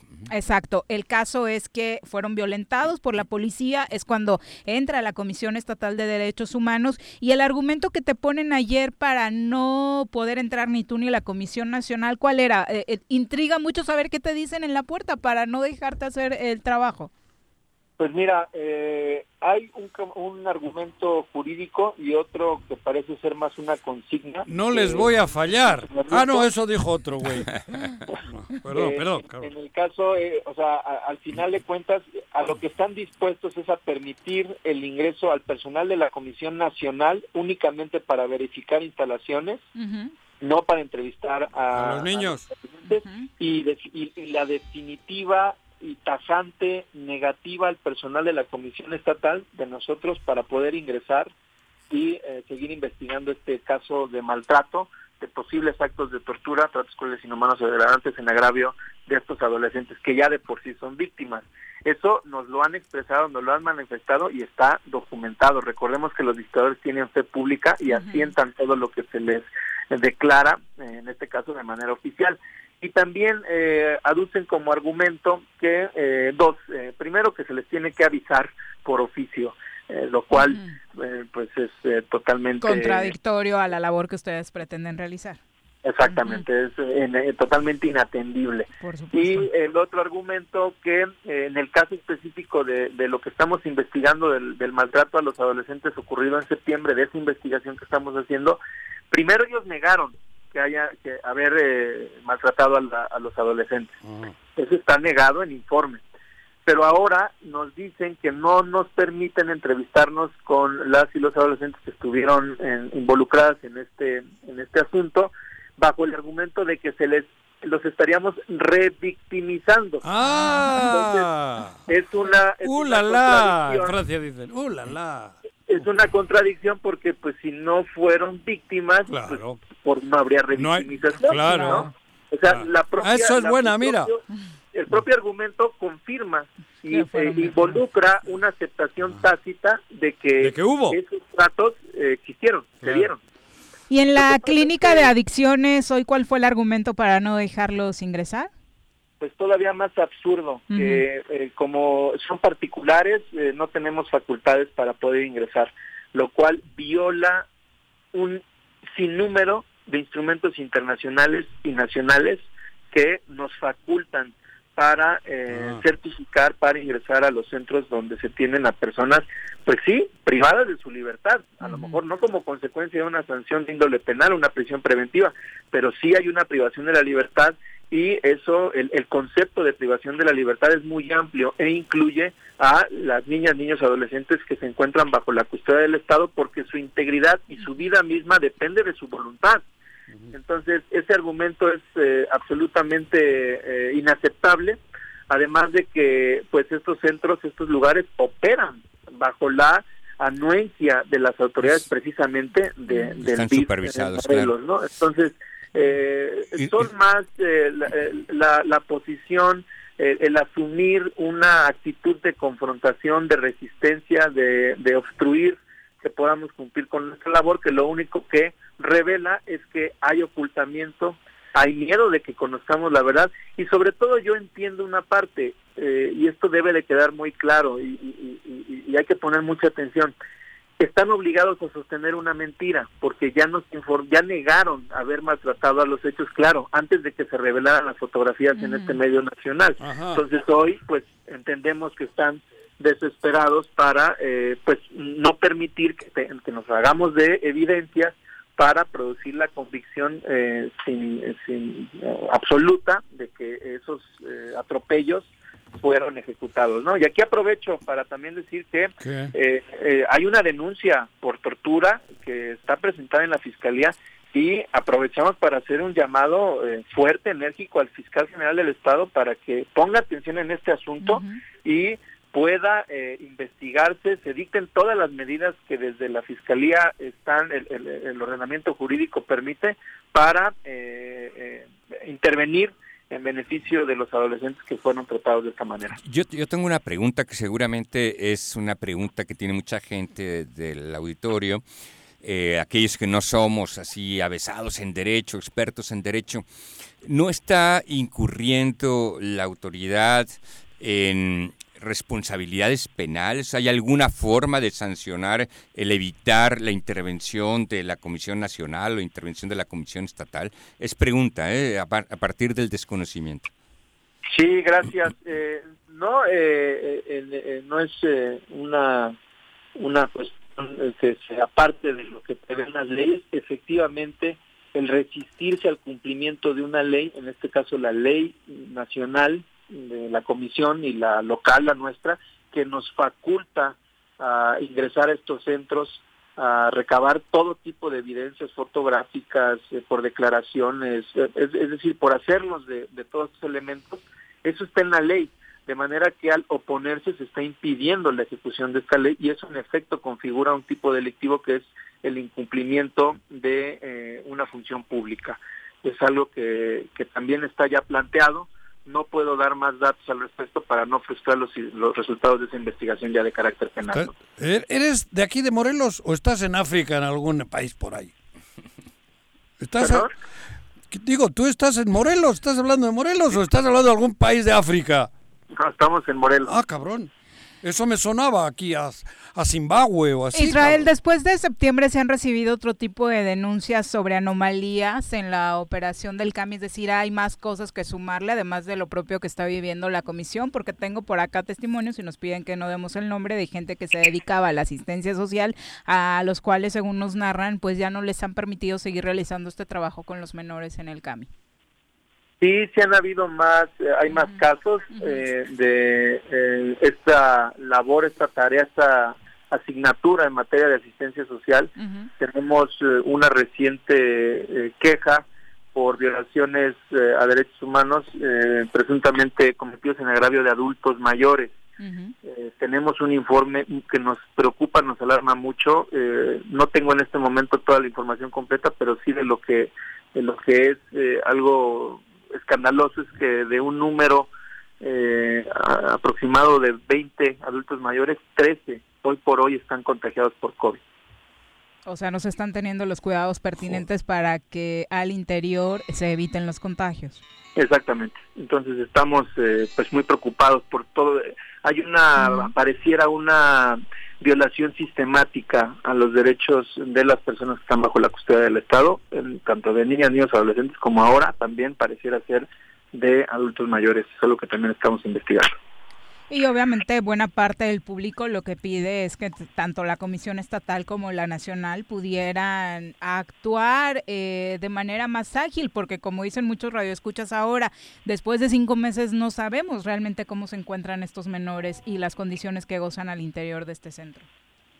Sí, totalmente. Eh, estamos en esa insistencia todos los días. Esto es un asunto que nos ocupa todos los días. Todos son importantes, desde luego, pero dada la situación de riesgo y de que hoy por hoy están incomunicados eh, eh, estos adolescentes, eh, ¿por qué tanto tiempo? Pues porque no nos dejan cumplir con nuestra labor, ¿no? Si se hubiera permitido, ya hubiéramos eh, cerrado el expediente y hubiéramos emitido la resolución correspondiente eh, pero no se nos ha permitido. El asunto ya adquirió una dimensión nacional e inclusive internacional. Eh, esto, la, intervención de la Comisión Nacional da cuenta de ello. Eh, hoy justamente tuve comunicación, eh, tuve una reunión con la titular de este mecanismo nacional para la prevención de, de la tortura, con la licenciada Vilma Ramírez, y bueno, acordamos eh, complementar nuestros esfuer- esfuerzos para, pues, algo que nos es común, que es el- el implementar acciones estratégicas para el beneficio de eh, las personas que están bajo la custodia, custodia del Estado y que se les trate de manera digna. Pido una disculpa por la broma de hace rato porque creo que esto es muy serio, pero me recuerda a lo que ocurría con el apartheid en Sudáfrica. Estamos hablando de Morelos. Esto es algo inverosímil. Realmente lo que se está viviendo hoy aquí, vamos, yo no sé qué hacemos los dos millones de morelenses. Y con un sector de la Es sociedad increíble. que Muy seguramente, del cual se abusa Por eso- Toño pensando que nadie va a salir a defenderlos ni a abogar Claro, por claro. ellos, ¿no? Por eso hablaba de Sudáfrica en aquella época con el apartheid. Y les doy un elemento todavía más escandaloso, es algo que no tiene precedentes. La policía, la Comisión Estatal de Seguridad denunció penalmente a los adolescentes por eh, ¿Acusándolos de qué? Acusándolos de que ellos fueron las víctimas de los de los adolescentes. O sea, que ellos fueron agredidos Ah. esa tarde-noche. Existe una denuncia penal promovida por la Comisión Estatal de Seguridad en contra de los adolescentes a quienes ellos trataron presuntamente como eh, aparecen esas fotografías. Eh, Bueno, te el- digo, claro, funcionado de la fuerza de que dispone, tratándolos como delincuentes y no como lo que son los adolescentes. Esto es el, el mundo al Eh, revés. la próxima denuncia va a al ser contra las personas de la tercera edad que se encuentran en Claro. abandono dentro de estas Ajá. instalaciones. Bueno, muchas Pues, gracias, Israel. Sí, Al seguro. contrario, gracias a ustedes, que Qué tengan panorama. tarde, audiencia. Qué panorama. Buenas Buena tardes. tarde, Israel. Adiós. Qué panorama, ¿eh? Qué triste, qué triste, Pero- porque pero son, ¿cómo- por son- qué se son tolera? muchachos, adolescentes, niños que, que ya Pero han bajo sufrido la muchísimo, tutela, ¿no? aparte, O sea, vienen con el- un historial de Claro, y que, y que el Estado tiene la obligación de tutelar para defender sus derechos. ¿no? Terrorismo de Estado es. Es terrorismo de Estado. Es muy triste, o sea, es muy triste y, y yo esperaría que, que se abra la autoridad para que se pueda investigar y en su caso que se puedan fincar responsabilidades a quienes están violentando de nueva cuenta a estos menores. ¿Es, es el Estado el único que regularmente está al pendiente eh, de estos menores en estos centros u DIF. organizaciones como la tuya, por ejemplo, les permiten coparticipar? Podemos coparticipar, pero eh, la responsabilidad es una responsabilidad del Estado, ¿no? Y hay organizaciones que pueden coadyuvar a, a las tareas que hace el Estado. ¿no? Nosotros tenemos algunos adolescentes que cursan con nosotros la escuela, ¿no? De quienes enviados están, precisamente por, por el DIF, DIF. estatal, y por supuesto que los atendemos, porque me parece que es una responsabilidad que como sociedad tenemos. ¿no? Claro. En Don Bosco no es tienes- solamente... Sí, sí, claro. tienes-. Sí, hemos tenido desde hace muchos años, sí. ¿no? Incluso tenemos eh, a muchachos que nos han sido eh, remitidos por la autoridad, por ejemplo, de, de los menores infractores, ¿no? Del El Tribunal para. Justicia para Adolescentes nos remite Ajá. también a, a adolescentes infractores, ¿no? Ajá. Para que continúen En su su estudio re- como claro, su rehabilitación, su ¿no? Y, claro que los atendemos porque me parece que es el sector más vulnerable de la sociedad. Y, es, y escucha lo que ha dicho. Sí. Escucha, Revictimizados. Es, terrori- es terrorismo de Estado. Y aparte, terminando esto, van a tener que enfrentar la demanda que les puso Sí. por ahí la Comisión Sí, Estatal de. Seguridad. Qué terror. Porque eh, lo más fácil es reconocer si algo está mal dentro de una institución, hay que modificarlo. Atiéndelo. Hay que modificarlo, separas a los elementos que eventualmente hicieron esto, porque yo no creo que todos estén mal. Bueno, Claro. separas a esos elementos y dices, Claro. oye, pues vamos para adelante buscando las mejores condiciones Pero para si los nuestros menores. Eres cómplice. Y también eres radica, eh, Toño, se, se vuelve tú- se vuelve muy complejo el asunto, ¿no? Porque no podrías este y, y además este, lo peor del caso es que, que lo- las víctimas de nueva cuenta son quienes ya han sido víctimas. pues. Exacto. Y en este caso también importa mucho quiénes están al frente de estos lugares, ¿no, Toño? O sea, se que necesita gente que, de verdad sepa qué condiciones psicológicas eh, tienen estos eh, eso- menores y adolescentes para atenderlos de manera oportuna. Necesitamos Por eso ¿no? se toma Sí, chunga. claro. El, el- el ¿No? DIF se toma chunga. O sea, no se puede poner a cualquiera para Claro atender estos no, temas. No es. Pues mira, yo, yo creo que, que en estos espacios tan especializados, o sea, tiene que haber Eso. gente que tenga una trayectoria, que conozca, que sepa pues de los problemas de la adolescencia, sí, que sí. sepa cómo abordar y ayudar a sanar estas, estas broncas que traen los chavos. Exacto. Por eso. Andrés Que ese Manuel, sería otro punto a analizar, ¿no? Quiénes están al frente de estos Eso, lugares. el, el- el. DIF, si tiene esta importante misión, yo no entiendo por qué tiene que ser la esposa del, del gobernador Sí, en porque turno. no solo es para repartir cabrón. No, No, cabrón, o por sea, eso. Y no es no hablar de ella, eso. de la de ahora. No, que- históricamente. Es historia, digo, Históricamente. cabrón. Yo, yo creo que es una, una tradición que, que, que habría que cambiar. pues, Claro. ¿no? Ujú. Porque tiene una tarea muy importante. no, es- no ¿no? entraría en Claro. salud. No entraría esto en salud. Mucho del Pues, trabajo puede tiene que ver salud, con ellos, con desarrollo social, ¿no? Sí, social, obvio, o puede entrar en social. educación. ¿Para en qué fin, tener a la ¿no? O primer sea, dama? Es que es una tarugada, cabrón. Sí, Digo, claro. Bueno, 2 con 25. Volvemos. Vergonzoso. Tengo miedo, tengo miedo, tengo miedo, tengo miedo, tengo miedo, señor, tengo miedo. No te asustes. Quédate en casa y escucha. Si quieres consentir a tu mascota, el mejor lugar para hacerlo es Clínica Veterinaria Mundo Mascota. Contamos con consultas, medicamentos, accesorios, alimento y servicio de pensión. Además, tenemos servicio a domicilio. Ubícanos en Avenida 10 de Abril, número 1210, Colonia Granjas, o llámanos al teléfono 169-2128. Clínica Veterinaria Mundo Mascota. En Morelos las y los diputados están cumpliéndole a la ciudadanía. Aplicamos políticas de austeridad y racionalidad del gasto y ya logramos saldar la deuda de 82 millones de pesos que nos heredó la legislatura anterior. Con acciones responsables, Morelos avanza. 54 legislatura. Congreso del Estado de Morelos. ¿Te gustan los caballos? ¿Tienes uno? ¿Sabes montar? ¿No? ¿Quieres aprender? Conoce los beneficios de hacerlo en Rancho de la Media Luna en Huitzilac. Contáctanos al 777-155-1062.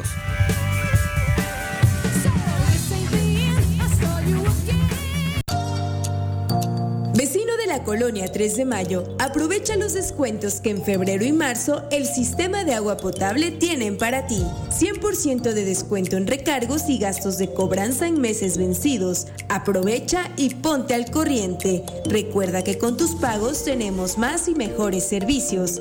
Emiliano Zapata, un gobierno certificado por la gente. Administración 2019-2021. Cafetería, tienda y restaurante, comida vegana y vegetariana, porque nos preocupamos por tu salud.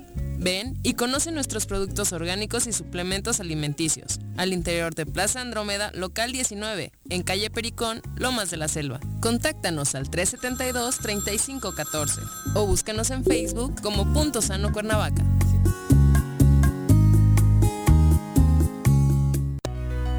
En Morelos las y los diputados trabajan por leyes con justicia social y de beneficio para todos.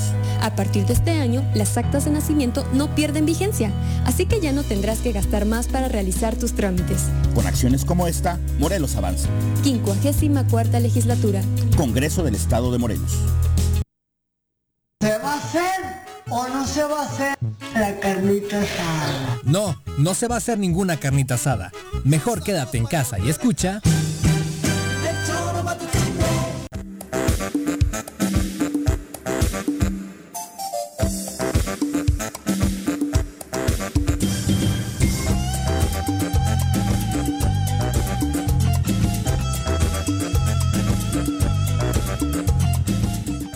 Dos con 29 de la tarde, gracias por continuar con nosotros. Vamos a nuestro análisis en materia electoral. ¿Estás listo para las elecciones 2021? Conoce todas las reglas y procedimientos electorales con nuestro experto Elías Barut en El Choro.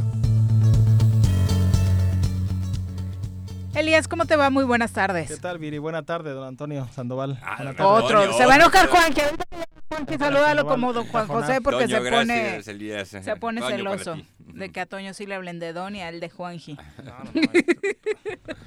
Cuéntanos.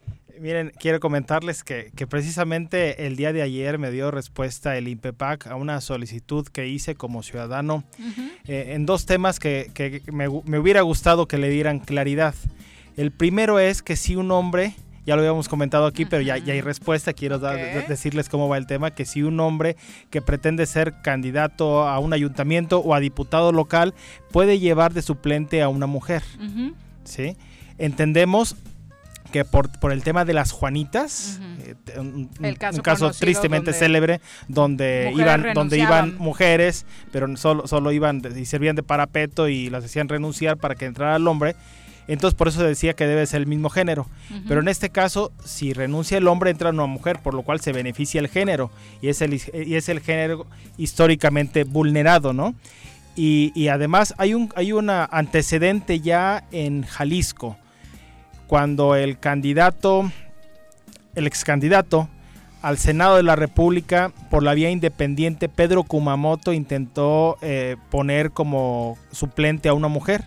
El, el- el- el- el INE se lo negó, se va al- a la sala regional, se lo niegan y al final recae en sala superior que dice que sí.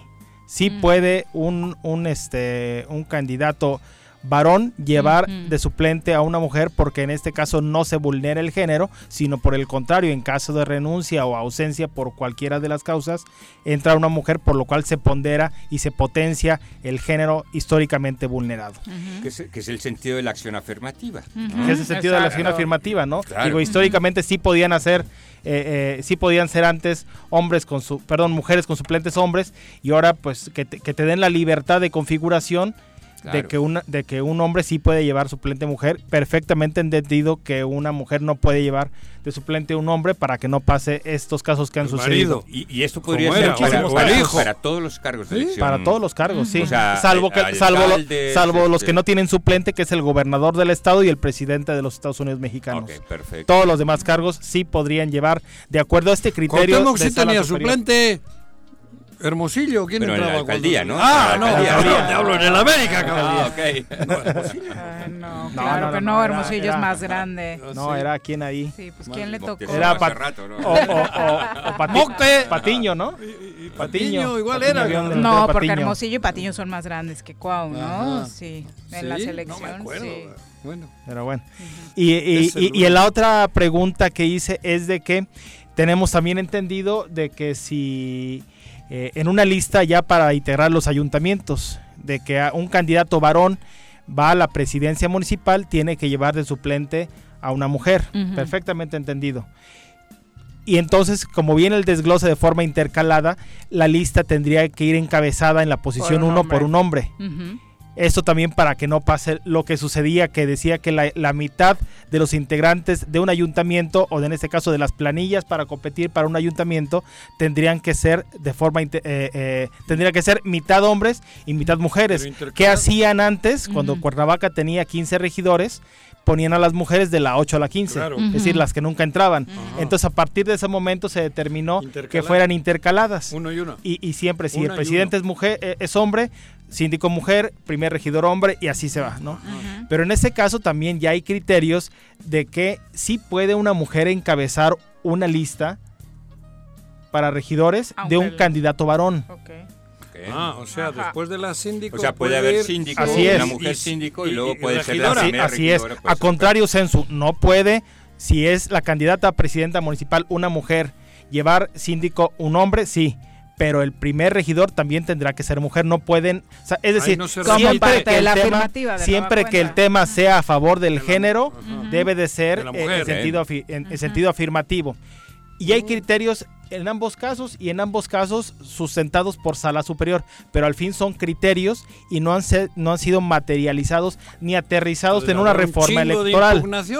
En ese sentido, mi intención con el órgano electoral de Morelos y citando como antecedente los que estoy mencionando, es que pregunté en la primera, en la primera cuestión, ¿puede un candidato varón llevar suplente mujer? ¿Sí o no? Y, y me, me esgrimen una serie de argumentos y, me mandan a la ley. La ley, si en este sentido estricto, dice que debe ser del mismo género. Y en, el, y en la segunda pregunta, donde dicen que, que si, un, eh, si puede ir encabezada una lista para regidores por una mujer eh, en la regiduría 1 cuando el candidato presidente municipal es varón, me dicen que se tendría que analizar cada caso en particular. Entonces, digo, la ley es general. Claro. La ley La es ley es general. ley. ¿no? E- y, y- y aquí yo creo Todavía que el, no órgano electoral está omitiendo eh, que, que el tema es para dar certeza. O sea, eh, me dan a entender que lo puedo que lo puedo pelear en los tribunales. Sí, pero ese tema, eh, eh, los registros se cierran el 15 de marzo, inician el 8 y se cierran el 15.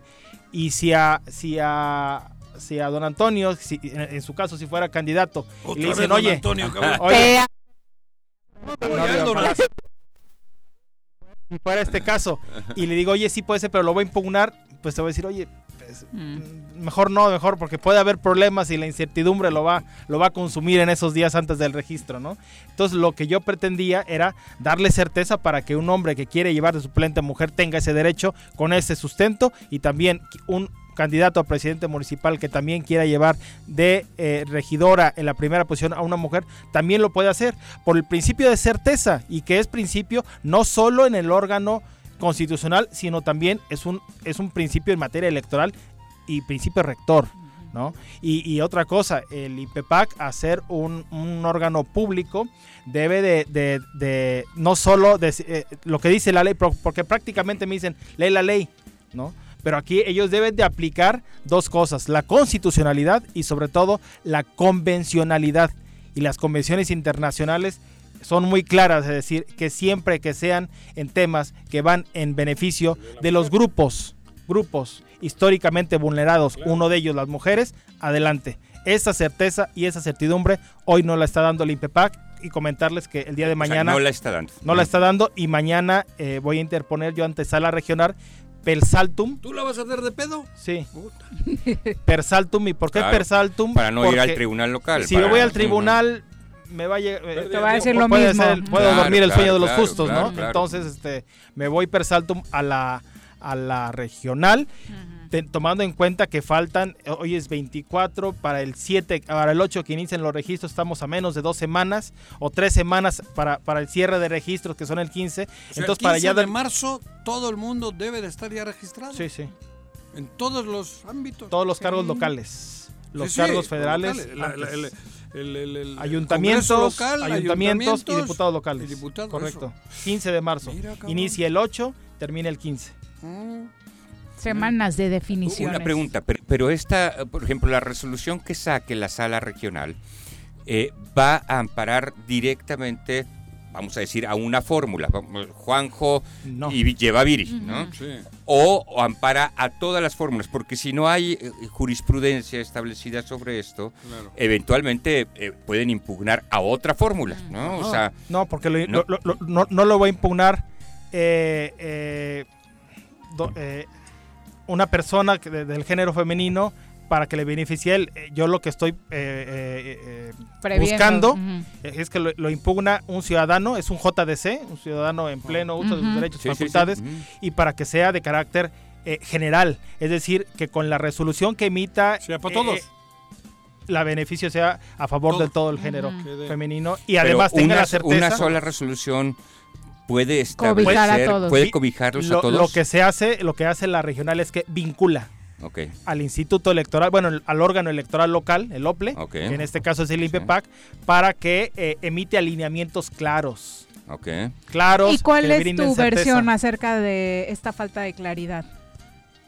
Eh, vaya, desconozco, no, no, no quisiera meterme ahí en un tema. Podrían pero- ser muchas cosas, Elías. Podríamos especular falta de capacidad, podríamos especular que hay algún caso en particular que creen que va Pues, a hay dar problemas más- y prefieren no posicionarse. O sea, Yo, yo creo que, que- que es este más tema, que, dicen mejor no me meto en problemas y que este que se registren ahí como puedan, ¿no? Pero, pero yo creo que, que sí en estos momentos, en, en- en siglo XXI, en 2021 y con todas las acciones afirmativas que hemos estado viendo, pues sí creo que esperaríamos más de un órgano electoral que da certeza. eh, no solo a las mujeres, sino también a todos Al los, a sistema. to- a, cualquier ciudadano. Claro. Exacto. Oye, ¿y qué pasó con esta denuncia que hace precisamente uno de los consejeros en torno a amenazas en su contra por el caso de las siglas Arias, de ¿no? los más más, exactamente el consejero Arias? Eh, conocí el caso al igual que todos ustedes los, lo, lo conocieron a través de los medios de comunicación y es un tema que no recae en ningún sentido en lo electoral, sino de carácter penal. No sé cuál sea el tema de, de que el órgano, el, el partido que se vio perjudicado de acuerdo a la decisión no del no del INPEPAC, sino en primera instancia del tribunal local y en segunda y última instancia del tribunal de la sala regional. Y me parece que en la última sí llegó incluso a sala superior, se definió y quedó muy mu- muy firme la, la- la decisión de que por la falta de, de- de claridad de- tendrían que cambiar el nombre el más más y quedaba con el nombre el más de, de- de- Que me parece oportuno, dentro de Sí, 23 sí, sí, partidos, sí, que aparte dos se llamen igual, me Claro, parece que claro. incluso para ellos sí, sí. era importante hacerlo, sí, ¿no? sí. Para y, evitar y- y confusiones. para los ciudadanos también, Claro. ¿no? Para, para, para saber por quién está. claro, ¿no? claro. Sí. Qué Porque falta si de de por sí- creatividad. Porque si de por sí con un pergamino con 23 partidos es complicado, Sí, por supuesto. más, la- más los independientes que Lo lleguen a estar, ¿no? van a La- ser muy pocos ahora, Bueno, fíjate. ujú. A- Sí, ahora sí, van a a ser... Ya varios que- anunciaron que no lograron. quedaron, quedaron, quedaron ocho de los que tenían la posibilidad de empezar a recolectar las firmas y yo he leído de tres, uno de ellos en Cuernavaca, que, que no. Que ya no, se no, bajaron, Que, sí, se, que sí, se sí. bajó, ¿no? ¿Sigue siendo muy alto el porcentaje de firmas o No, creen que no, fue el no, tema no, de la mira, pandemia, el- el- la falta de yo- impacto Yo, creo de que los fue un, uno el tema de la pandemia y dos el tema que sucedió eh, que estaban cerradas las oficinas del SAT y uno de los requisitos es tener eh, una una un- una un acta protocolizada de tu AC para constituirte y para Ese posteriormente fue el ser argumento candidato. que puso Uriostegui, ¿no? M- Muchos, muchos, no, pero sí, sí fue de varios, ¿eh? sí, sí conozco particulares casos Pero hay que fue la- por hay ese quienes tema. lo libraron, ¿no? O sea, Hay Uriostegui quienes- no lo libró, pero hubo De quienes sí hecho, libraron de, este, de- de este hecho hubo, hubo un aspirante a diputado local que impugna y sus y, y por eso digo el sentido eh, de esa resolución y que obligó al INPEPAC a darle la oportunidad a todos los que habían presentado ese mismo caso para que todos empezaran a recolectar las firmas. Muchas firmas depende. Son, es el 0. punt- es el 3% del padrón electoral. Si lo aterrizamos en Coatlán del Río, que es el caso del único eh, a- a- aspirante que ha llegado por la vía independiente, es el Sonito Estrada, estábamos hablando que él necesitaría 210 firmas. Ok. Y si lo aterrizamos en Cuernavaca, Como con- Si quieres gobernar Cuernavaca, pues Por lo, lo mínimo menos, que debes sí, lograr sí, es eso, si no, ¿a qué te avientas, no? Así es. Coincido. Sería- Yo creo que el 3% a mí se me hace algo lógico. Sí, sin justo. duda, por supuesto, porque debes tener una estructura para En- lograr en- eso. en- por decir algo, en, en, en ese Tlalnepantla necesitas 170 firmas. Ok.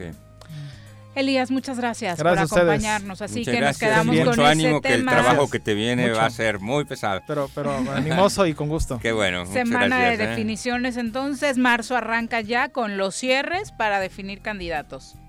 Así es, y de- del 8 al 15 de marzo son los registros ya oficiales ante el órgano electoral local, que es el INPEPAC. O sea, ya sabremos, entre el 8 y el 15 ya sabremos definitivamente quién sí va y quién no va. Sí, de hecho, digo, lo, lo- lo- ahorita lo que está más en, el- en, el- en la palestra es quiénes serán los de Morena.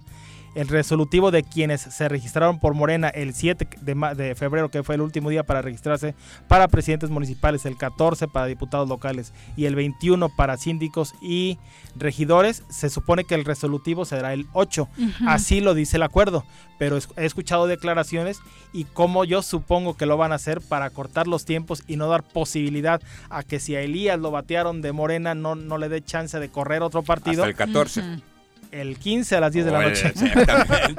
No hagan eso, candidatos, si de por sí, ¿no? La credibilidad anda un poco raspadita, pues con este tipo de Y- cosas. y, con la posibilidad peor, que ¿no? tienen los partidos de, de, de su- de las suplencias, y- Claro, perdón, de la sustitución de candidatos. Te pueden suplir. ¿Hasta cuándo? El, cualquier momento.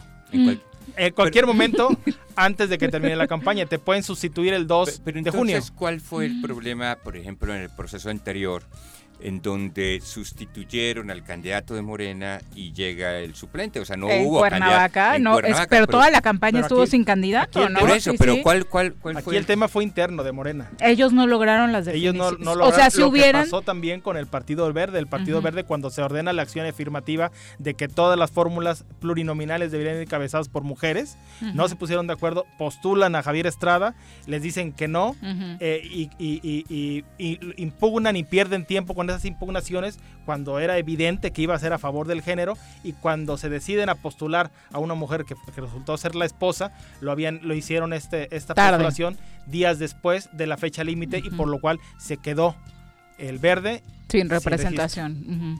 ujú. Ok. Pero entonces una cosa similar sucedió en Cuernavaca. Fue te- fueron temas Si internos. ellos se hubieran definido, hubieran podido en cualquier momento registrar a sí, Toño sí, sí, o a cualquier otro. pero como era candidato, y ahí el y ahí el partido postulante era Morena no se pusieron de acuerdo con eso y lo dejaron vacío por eso quedó únicamente este Antonio Villalobos Pues sí, el conflicto al final fue al interior del PES. Ahí inició y después en la coalición ya no se pudieron poner de acuerdo porque el candidato era del PES, era Así el es. dirigente Sí, sí, sí, estatal, sí, ¿no? sí, sí, en aquel Claro. momento. Elías, muchas gracias. Gracias a ustedes, buenas tardes. Muchas gracias, Que ahora lo Muchas veremos gracias. competir Gracias. por el PAN, a Borbolla. Lo veremos competir por el PAN en estos nuevos acomodos para una Pues, diputación, se- ¿no? se ve Creo cerca- que se, se registró ve por cerca ahí. ahí de- de- Ujú. de Pues, Uriostegui, todo- una todos dicen que, Sí. que va como suplente de eh, Daniel Martínez Terrazas, que va a la Diputación Federal, ¿no? Eh, por ambas vías. Sí, se dice eso y lo, que la- comentábamos ahorita, ¿no? Antes de, de entrar el tema de, de Manuel Martínez Garrigós, que, que suena ahora eh, en, dos, en dos posiciones. Uno como diputado federal por el partido Encuentro Solidario, el nuevo PES, y Mm. otro que dicen que va a la, a la presidencia municipal por eh, Movimiento Ciudadano, pero no dejan de ser meras especulaciones. Qué, qué extremos, ¿no? qué extremos que esté cerca de estos dos, pero bueno. Así las Muy cosas bien. en Morelos con tantos Ya, ya partidos. nos estarás ¿no? poniendo al tanto de Va a ser van- emocionante, van va a ser emocionante. No se preocupen, acá vamos a tener detrás durante toda la campaña electoral un mapeo que para pedir- que ubique eh, Caliente Sports, así que partidos, candidatos. apuestas. ¿Cómo van las Exacto, apuestas? exacto. Muchas gracias, Elías. Buenas buena tarde. tardes. Gracias, muchas gracias, Elías. Son las 2.46, regresamos. en casa. Quédate en casa. Quédate en casa. Quédate en casa. Quédate, quédate, quédate. Y escucha.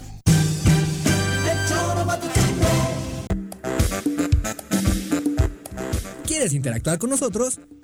Búscanos en nuestras redes sociales como El Choro Matutino.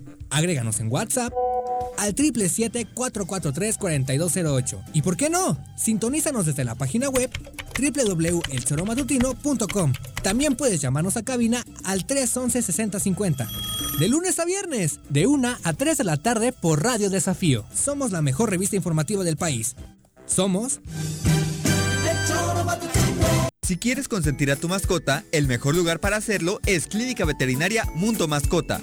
Contamos con consultas, medicamentos, accesorios, alimento y servicio de pensión. Además, tenemos servicio a domicilio. Ubícanos en Avenida 10 de Abril, número 1210, Colonia Granjas, o llámanos al teléfono 169-2128. Clínica Veterinaria Mundo Mascota. En Morelos las y los diputados están cumpliéndole a la ciudadanía. Aplicamos políticas de austeridad y racionalidad del gasto y ya logramos saldar la deuda de 82 millones de pesos que nos heredó la legislatura anterior. Con acciones responsables, Morelos avanza. 54 legislatura. Congreso del Estado de Morelos. ¿Te gustan los caballos? ¿Tienes uno? ¿Sabes montar? ¿No? ¿Quieres aprender? Conoce los beneficios de hacerlo en Rancho de la Media Luna en Huitzilac. Contáctanos al 777-155-1062.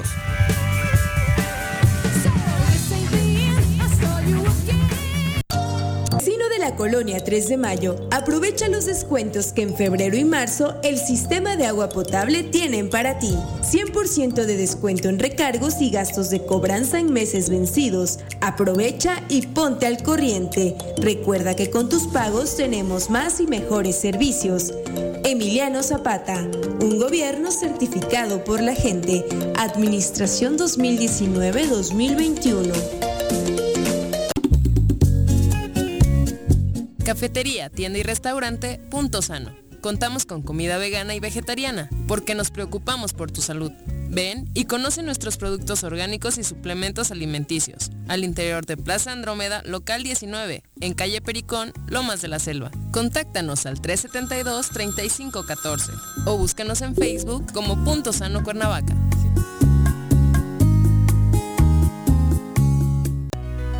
En Morelos las y los diputados trabajan por leyes con justicia social y de beneficio para todos.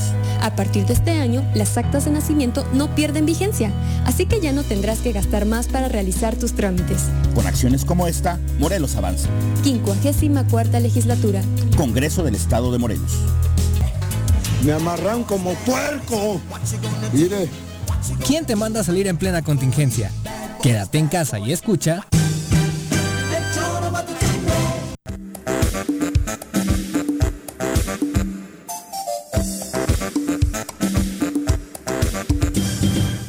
Dos con 49 de la tarde. Un abrazo a todos los que siguen enviando sus comentarios. Por ejemplo, y nos encanta que nos cuenten su experiencia con el tema de la vacunación. Luis Castillo dice: Yo quiero felicitar a la ayudantía de Huehuetzingo Morelos, perteneciente a Puente de Ixtla, y principalmente a las enfermeras y equipo médico por su amable atención y su gente. eh, para que todo saliera mejor a través de esta ayudantía eh, en el tema de la aplicación de la vacuna a adultos mayores. Inclusive eh, también apoyaron para que todo esto que sucedió con eh, los adultos mayores de otros municipios no se volviera más complicado. Obviamente primero vacunaron a los pobladores de Huehuetzingo eh, que llegaron a esa ayudantía y yo podría decir que estuvo muy bien organizado. Un abrazo desde Mazatepec. Pues muchas gracias Luis y ojalá vayan mejorando, ¿no? claro, claro, ¿no? En el sentido Que en general el personal de salud siempre ha sido pues como muy dedicado, muy solícito, ¿no? Muy amable, incluso en este tiempo de pandemia. Este, con las personas que, lasti- o sea, con, tristemente se han infectado. Los grandes héroes de esta pandemia sí. y por mucho. Francisco Martínez insiste, Toño para diputado, por favor, ya dijo que no. no nos vas a salir con una sorpresa, es lo No, no, no, muchos no. creen que va a No, suceder no, eso, aquí Toño. vendré el 16 de marzo a decirles, ya ven cómo no Estoy fui a libre. nada". 2 con 51, vamos a darle un repaso a la información internacional.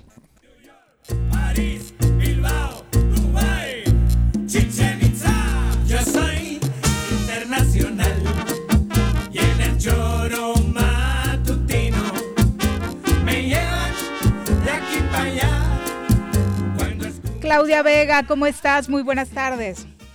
Muy buenas tardes, pues estoy muy bien, la verdad, gracias a Dios. En mi caso particular, no sé a quienes quieran agradecer ustedes, pero la verdad es que todo está muy complejo todavía y ahí vamos, ¿no? De nuevo, estoy de acuerdo con este, eh, pues felicitación que mandaban a las autoridades, eh, pues de los centros de salud, ¿no? Me Ujú. refiero a los médicos, de las enfermeras, que la verdad es que muchos de ellos tal vez no sepan, pero están vacunando sin estar vacunados.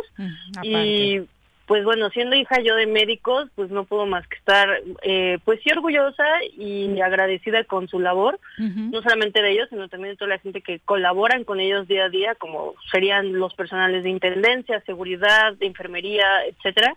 Pero definitivamente sí es es importante reconocerles esto. Espero que la verdad es que eh, no sea con monumentos por las pérdidas, sino que se haga con nuestro comportamiento, ¿no? Claro, es- ese sería el mejor agradecimiento, porque basados en eso, obviamente el trabajo de ellos se reduciría y tendrían más posibilidades, incluso en otros sentidos, de avanzar en su propio proceso de vacunación, que también les hemos quedado a deber, ¿no? Claro, totalmente. Sí, y bueno, incluso incrementaría las posibilidades de que ellos no se contagien y sobrevivan, ¿no? Entonces sí, es, es un tema. Pero bueno, muchas gracias por la oportunidad de lanzar este mensaje. Oye, nada más para Sí, redondear siempre ese es un tema. mensaje oportuno. Sin duda. Eh, ¿Crees, po- tú como experta en temas internacionales, que este sentimiento de agradecimiento al sector médico es el mismo en todos los países? O sea, definitivamente va a haber eh, de todo en una sociedad, ¿no? Lamentablemente en México las primeras muestras que hubo fue de discriminación y fueron ampliamente reportadas por diversos medios, ¿no? Eh, muy contrario a los casos que se llegaron a ver eh, también difundidos por los medios de España, ¿no? Italia en la que se le agradecía al personal médico y bueno, en realidad hasta eh, de seguridad porque las ambulancias no solamente dependen del sector salud, sino también del sector, por ejemplo, de los bomberos o incluso del apoyo de la policía, ¿no? Para Ujú. anunciar los, este, la, lo- la, la cuarentena.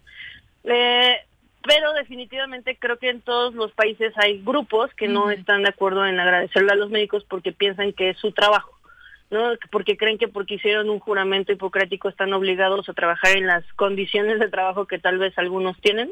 Y que bueno, es bien sabido que en México muchas de las condiciones de trabajo en el sector salud eh, eh, público e incluso en algunas ocasiones privado, pues no es el mejor, ellos tienen que desembolsar y sí es un llamado a cualquier autoridad que tenga la capacidad de mejorar esa distribución de los implementos para trabajar de los médicos y de los de todos los que trabajan en un hospital o en un centro de salud o que al final al cabo tienen contacto en áreas administrativas con estos mismos médicos, ¿no? Entonces, eh, creo que la manera de, de agradecer y la manera de, de estar al pendiente de esta situación como ciudadanos es haciendo un poquito más, exigiendo precisamente que sí, ok, que nos vacunen a nosotros porque es importante y queremos salir a la calle, ¿no? A hacer nuestras actividades eh, productivas, pero también pues las lúdicas. Y es importante que exijamos que nuestros médicos, que son tanto los que nos atienden ahora como los que preparan a los que nos van a atender después, pues están resguardados, porque muy independientemente de que mis padres sean médicos, creo que eh, es algo bastante obvio que si no tenemos médicos que preparen a los que vengan, pues tenemos que empezar a preocuparnos por qué va a pasar con la calidad de salud. Entonces, en muchos países eso es, esa es la lógica y por eso se está demostrando el agradecimiento a los médicos y a, y a las enfermeras y a todo el personal que trabaja en el sector salud, de esa manera vacunándoles de manera oportuna, no como tal vez estamos mirando en este en esta ocasión. Oye, y en información internacional ya de lleno, ¿qué tema nos traes hoy? Pues traigo varios. Primero que nada quería retomar con ustedes que hace exactamente 11 días Donald Trump fue exonerado por el Senado. Eso significa que, pues además de que no se le puede volver a juzgar por esta situación de eh, incentivar a la turba a que fueran hacia el Capitolio, pues también se le va a permitir volver a participar en actividades de elección, ¿no? Para eh, formar parte de un gobierno o algo por el estilo, tanto a nivel local como a nivel nacional, como ya lo ha logrado.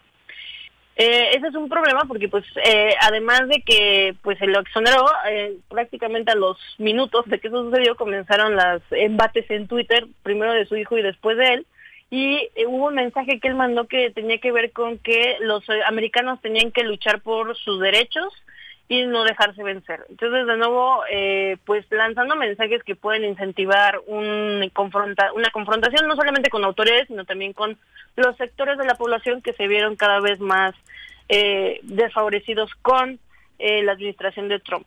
Entonces, eh, esto no ha parado para nuestros paisanos, si es que alguien tiene el interés, hay que estar pendientes de ellos y ver la forma en la que podamos tal vez apoyar desde acá, exigiendo mayor protección consular o mayor atención, ya lo iremos viendo. Es- Oye, Eh, ¿y todo este tema libera totalmente a Trump de cualquier situación que Biden encuentre negativa de su gobierno? No, lo libera de el, el acontecimiento específico del Capitolio, de aquella fatídica tarde-noche, pero no lo libera de lo que pueda llegarlo a encontrar en términos financieros o económicos, porque precisamente, eh, pues en cuanto se le se exoneró a Trump por este delito, eh, la Fiscalía de Nueva York anunció que ya había recibido la autorización para obtener eh, los, por ejemplo, registros de los impuestos pagados por Trump y sus industrias. Entonces hay que ir viendo eso porque ellos creen que van a encontrar que Trump utilizó su posición como presidente para favorecer ese, esa falta de pago de sus, sus empresas y de él mismo. Así que todavía puede ser que lo vuelvan a, a- a pasar a un proceso de impeachment. Oye, ¿y el tema de la detención de Emma Coronel, qué te dice? Pues hay muchas eh, teorías, creo yo. La, la realidad, los hechos es que al final del día ella estuvo es- o está casada con un narcotraficante pues condenado más de una vez, ¿no? Y definitivamente eh, es algo evidente que debe de tener algo eh, de información al respecto, pero de eso a involucrarla en los actos criminales, pues hay una pequeña diferencia, ¿no? No quiere decir que no tenga culpa, simplemente que la, la calidad es distinta en cuanto a los delitos. Ahora, se le imputa, de hecho, el tráfico de drogas y conspirar para la liberación del Chapo en territorio mexicano. Eh, es muy complejo y pues la verdad es que si nos vamos a las teorías conspirativas, sí suena como que están buscando obtener información ya sea de ella o de su marido y por eso es que están presionando por esta parte, que es algo que suele hacer, una táctica que suele hacer mucho las autoridades en Estados Unidos, pero pues mientras no veamos el desarrollo del juicio y lo que se vaya presentando, mientras sea público, porque habrá cosas que vayan a estar clausuradas, ¿no? Este, pues tendremos que ir viendo poco a poco cómo se desenvuelve. Eh, definitivamente ella tiene derecho a la protección consular, también tiene derecho a un abogado eh, pagado por protección consular, porque al final del día es mexicana, a menos que ella renunciara a ello y habrá que ver qué medidas vaya tomando. Hasta donde sé, ella ya contrató una, un despacho estadounidense y ellos son los que la van a representar. ¿Es de alguna manera un mensaje para el gobierno mexicano?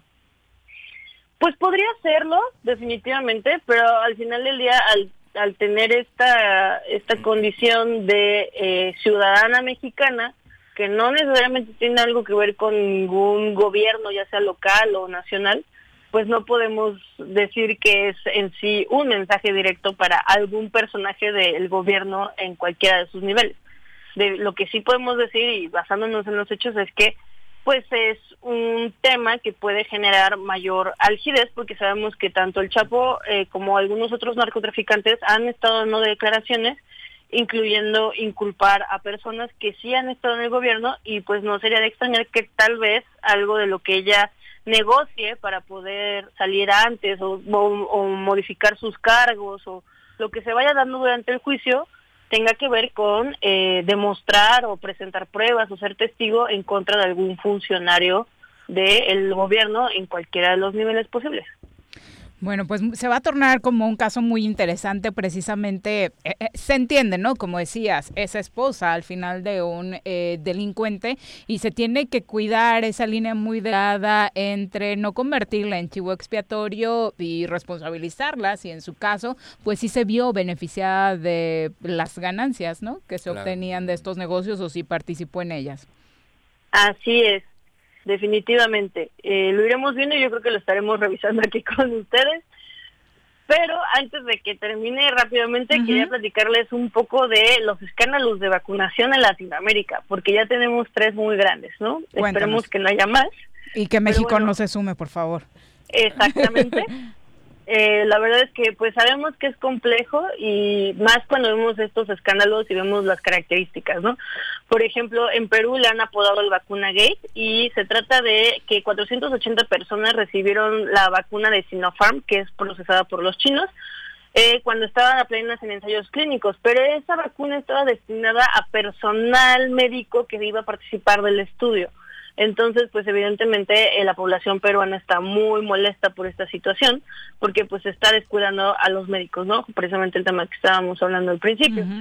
Eh, después salió este tema de los saltos de fila en Chile, así le han dado el, el nombre a esta noticia, y eh, lo que pasa es, o lo que se han dado cuenta es que 37.306 personas que son menores de 60 años y que no tienen enfermedades crónicas, que son estas como comorbilidades que ya conocemos, este se han vacunado antes de lo que les tocaría, de que son estos grupos prioritarios. Y entre todos esos 37 mil hay personas eh, famosas y gente que ah, son o han sido funcionarios del gobierno de Chile en distintos niveles también. Wow.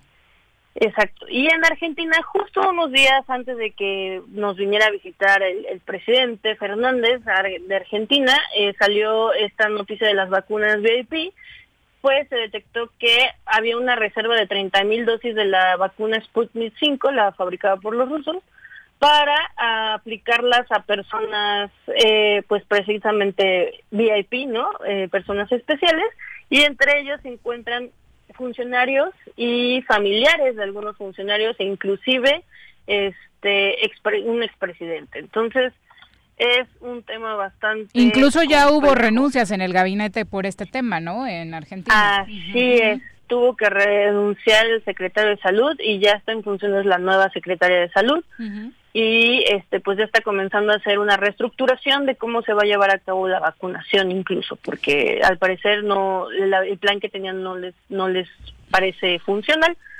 entonces es una complicación Sí, cuando hablamos de corrupción, que hoy hablábamos al inicio del programa, no solo es desvío de recursos en obras, que por ejemplo suele ser lo clásico, ¿no? Me parece que en este tema de la salud y en medio de la pandemia es lo más ruin, que se generen actos de corrupción para beneficiarte con la aplicación de la vacuna a ti, a tus familiares, en cualquier el esfera. claro. Este, sí, claro. Terrible, por supuesto. Y bueno, en México, aunque no ha sido un escándalo eh, enorme, sí ha habido estados, incluido Morelos, donde se han dado casos de funcionarios que sí se vieron beneficiados eh, por este tema, ¿no? así es Administradores de, De de la salud, sí, exacto. Sí, así es, no sé si también se deba a la cobertura que le están dando los medios en otros países y que tal vez no se le está dando desde esa perspectiva aquí en México, o tal vez es eh, también un, un factor de que no ha sido a este grado, ¿no? Tal vez no nos han dicho, fueron 37 mil vacunas, ¿no? Las que se las que se aportaron. Entonces, eh, pues eh, iremos viendo cómo se desarrolla en nuestros países. Eh, la realidad es que creo que si nosotros estuviéramos en una posición así, sí sería muy difícil tomar esta decisión de no vacunar, por ejemplo, a nuestra familia, ¿no? Eh, pero al final, pues lo correcto es lo que se planteó como un plan de vacunación nacional y al no hacerlo así, pues está, pues no solamente pasando por encima de la integridad o de la decencia, sino también se está de alguna u otra forma eh, llevando un peligro de muerte a muchas personas que tal vez podrían no estarlo al quitarles esta vacuna. Claro. Pues muchas gracias, Clau, por este repaso. Buenas de tardes. nada, buena tarde. Buena tarde. Bueno, pues ya son las 3 con 5. Nosotros ya nos vamos. Toño, muchísimas gracias Muchas por gracias, acompañarnos. muchas gracias y gracias por la invitación. Esperamos verte seguido por acá. Claro que sí. Un que abrazo. Y por supuesto, saludos para todos ustedes que nos acompañaron en estas dos horas de programa. Que tengan excelente tarde y buen provecho. El choro matutino. Por lo pronto, el choro matutino.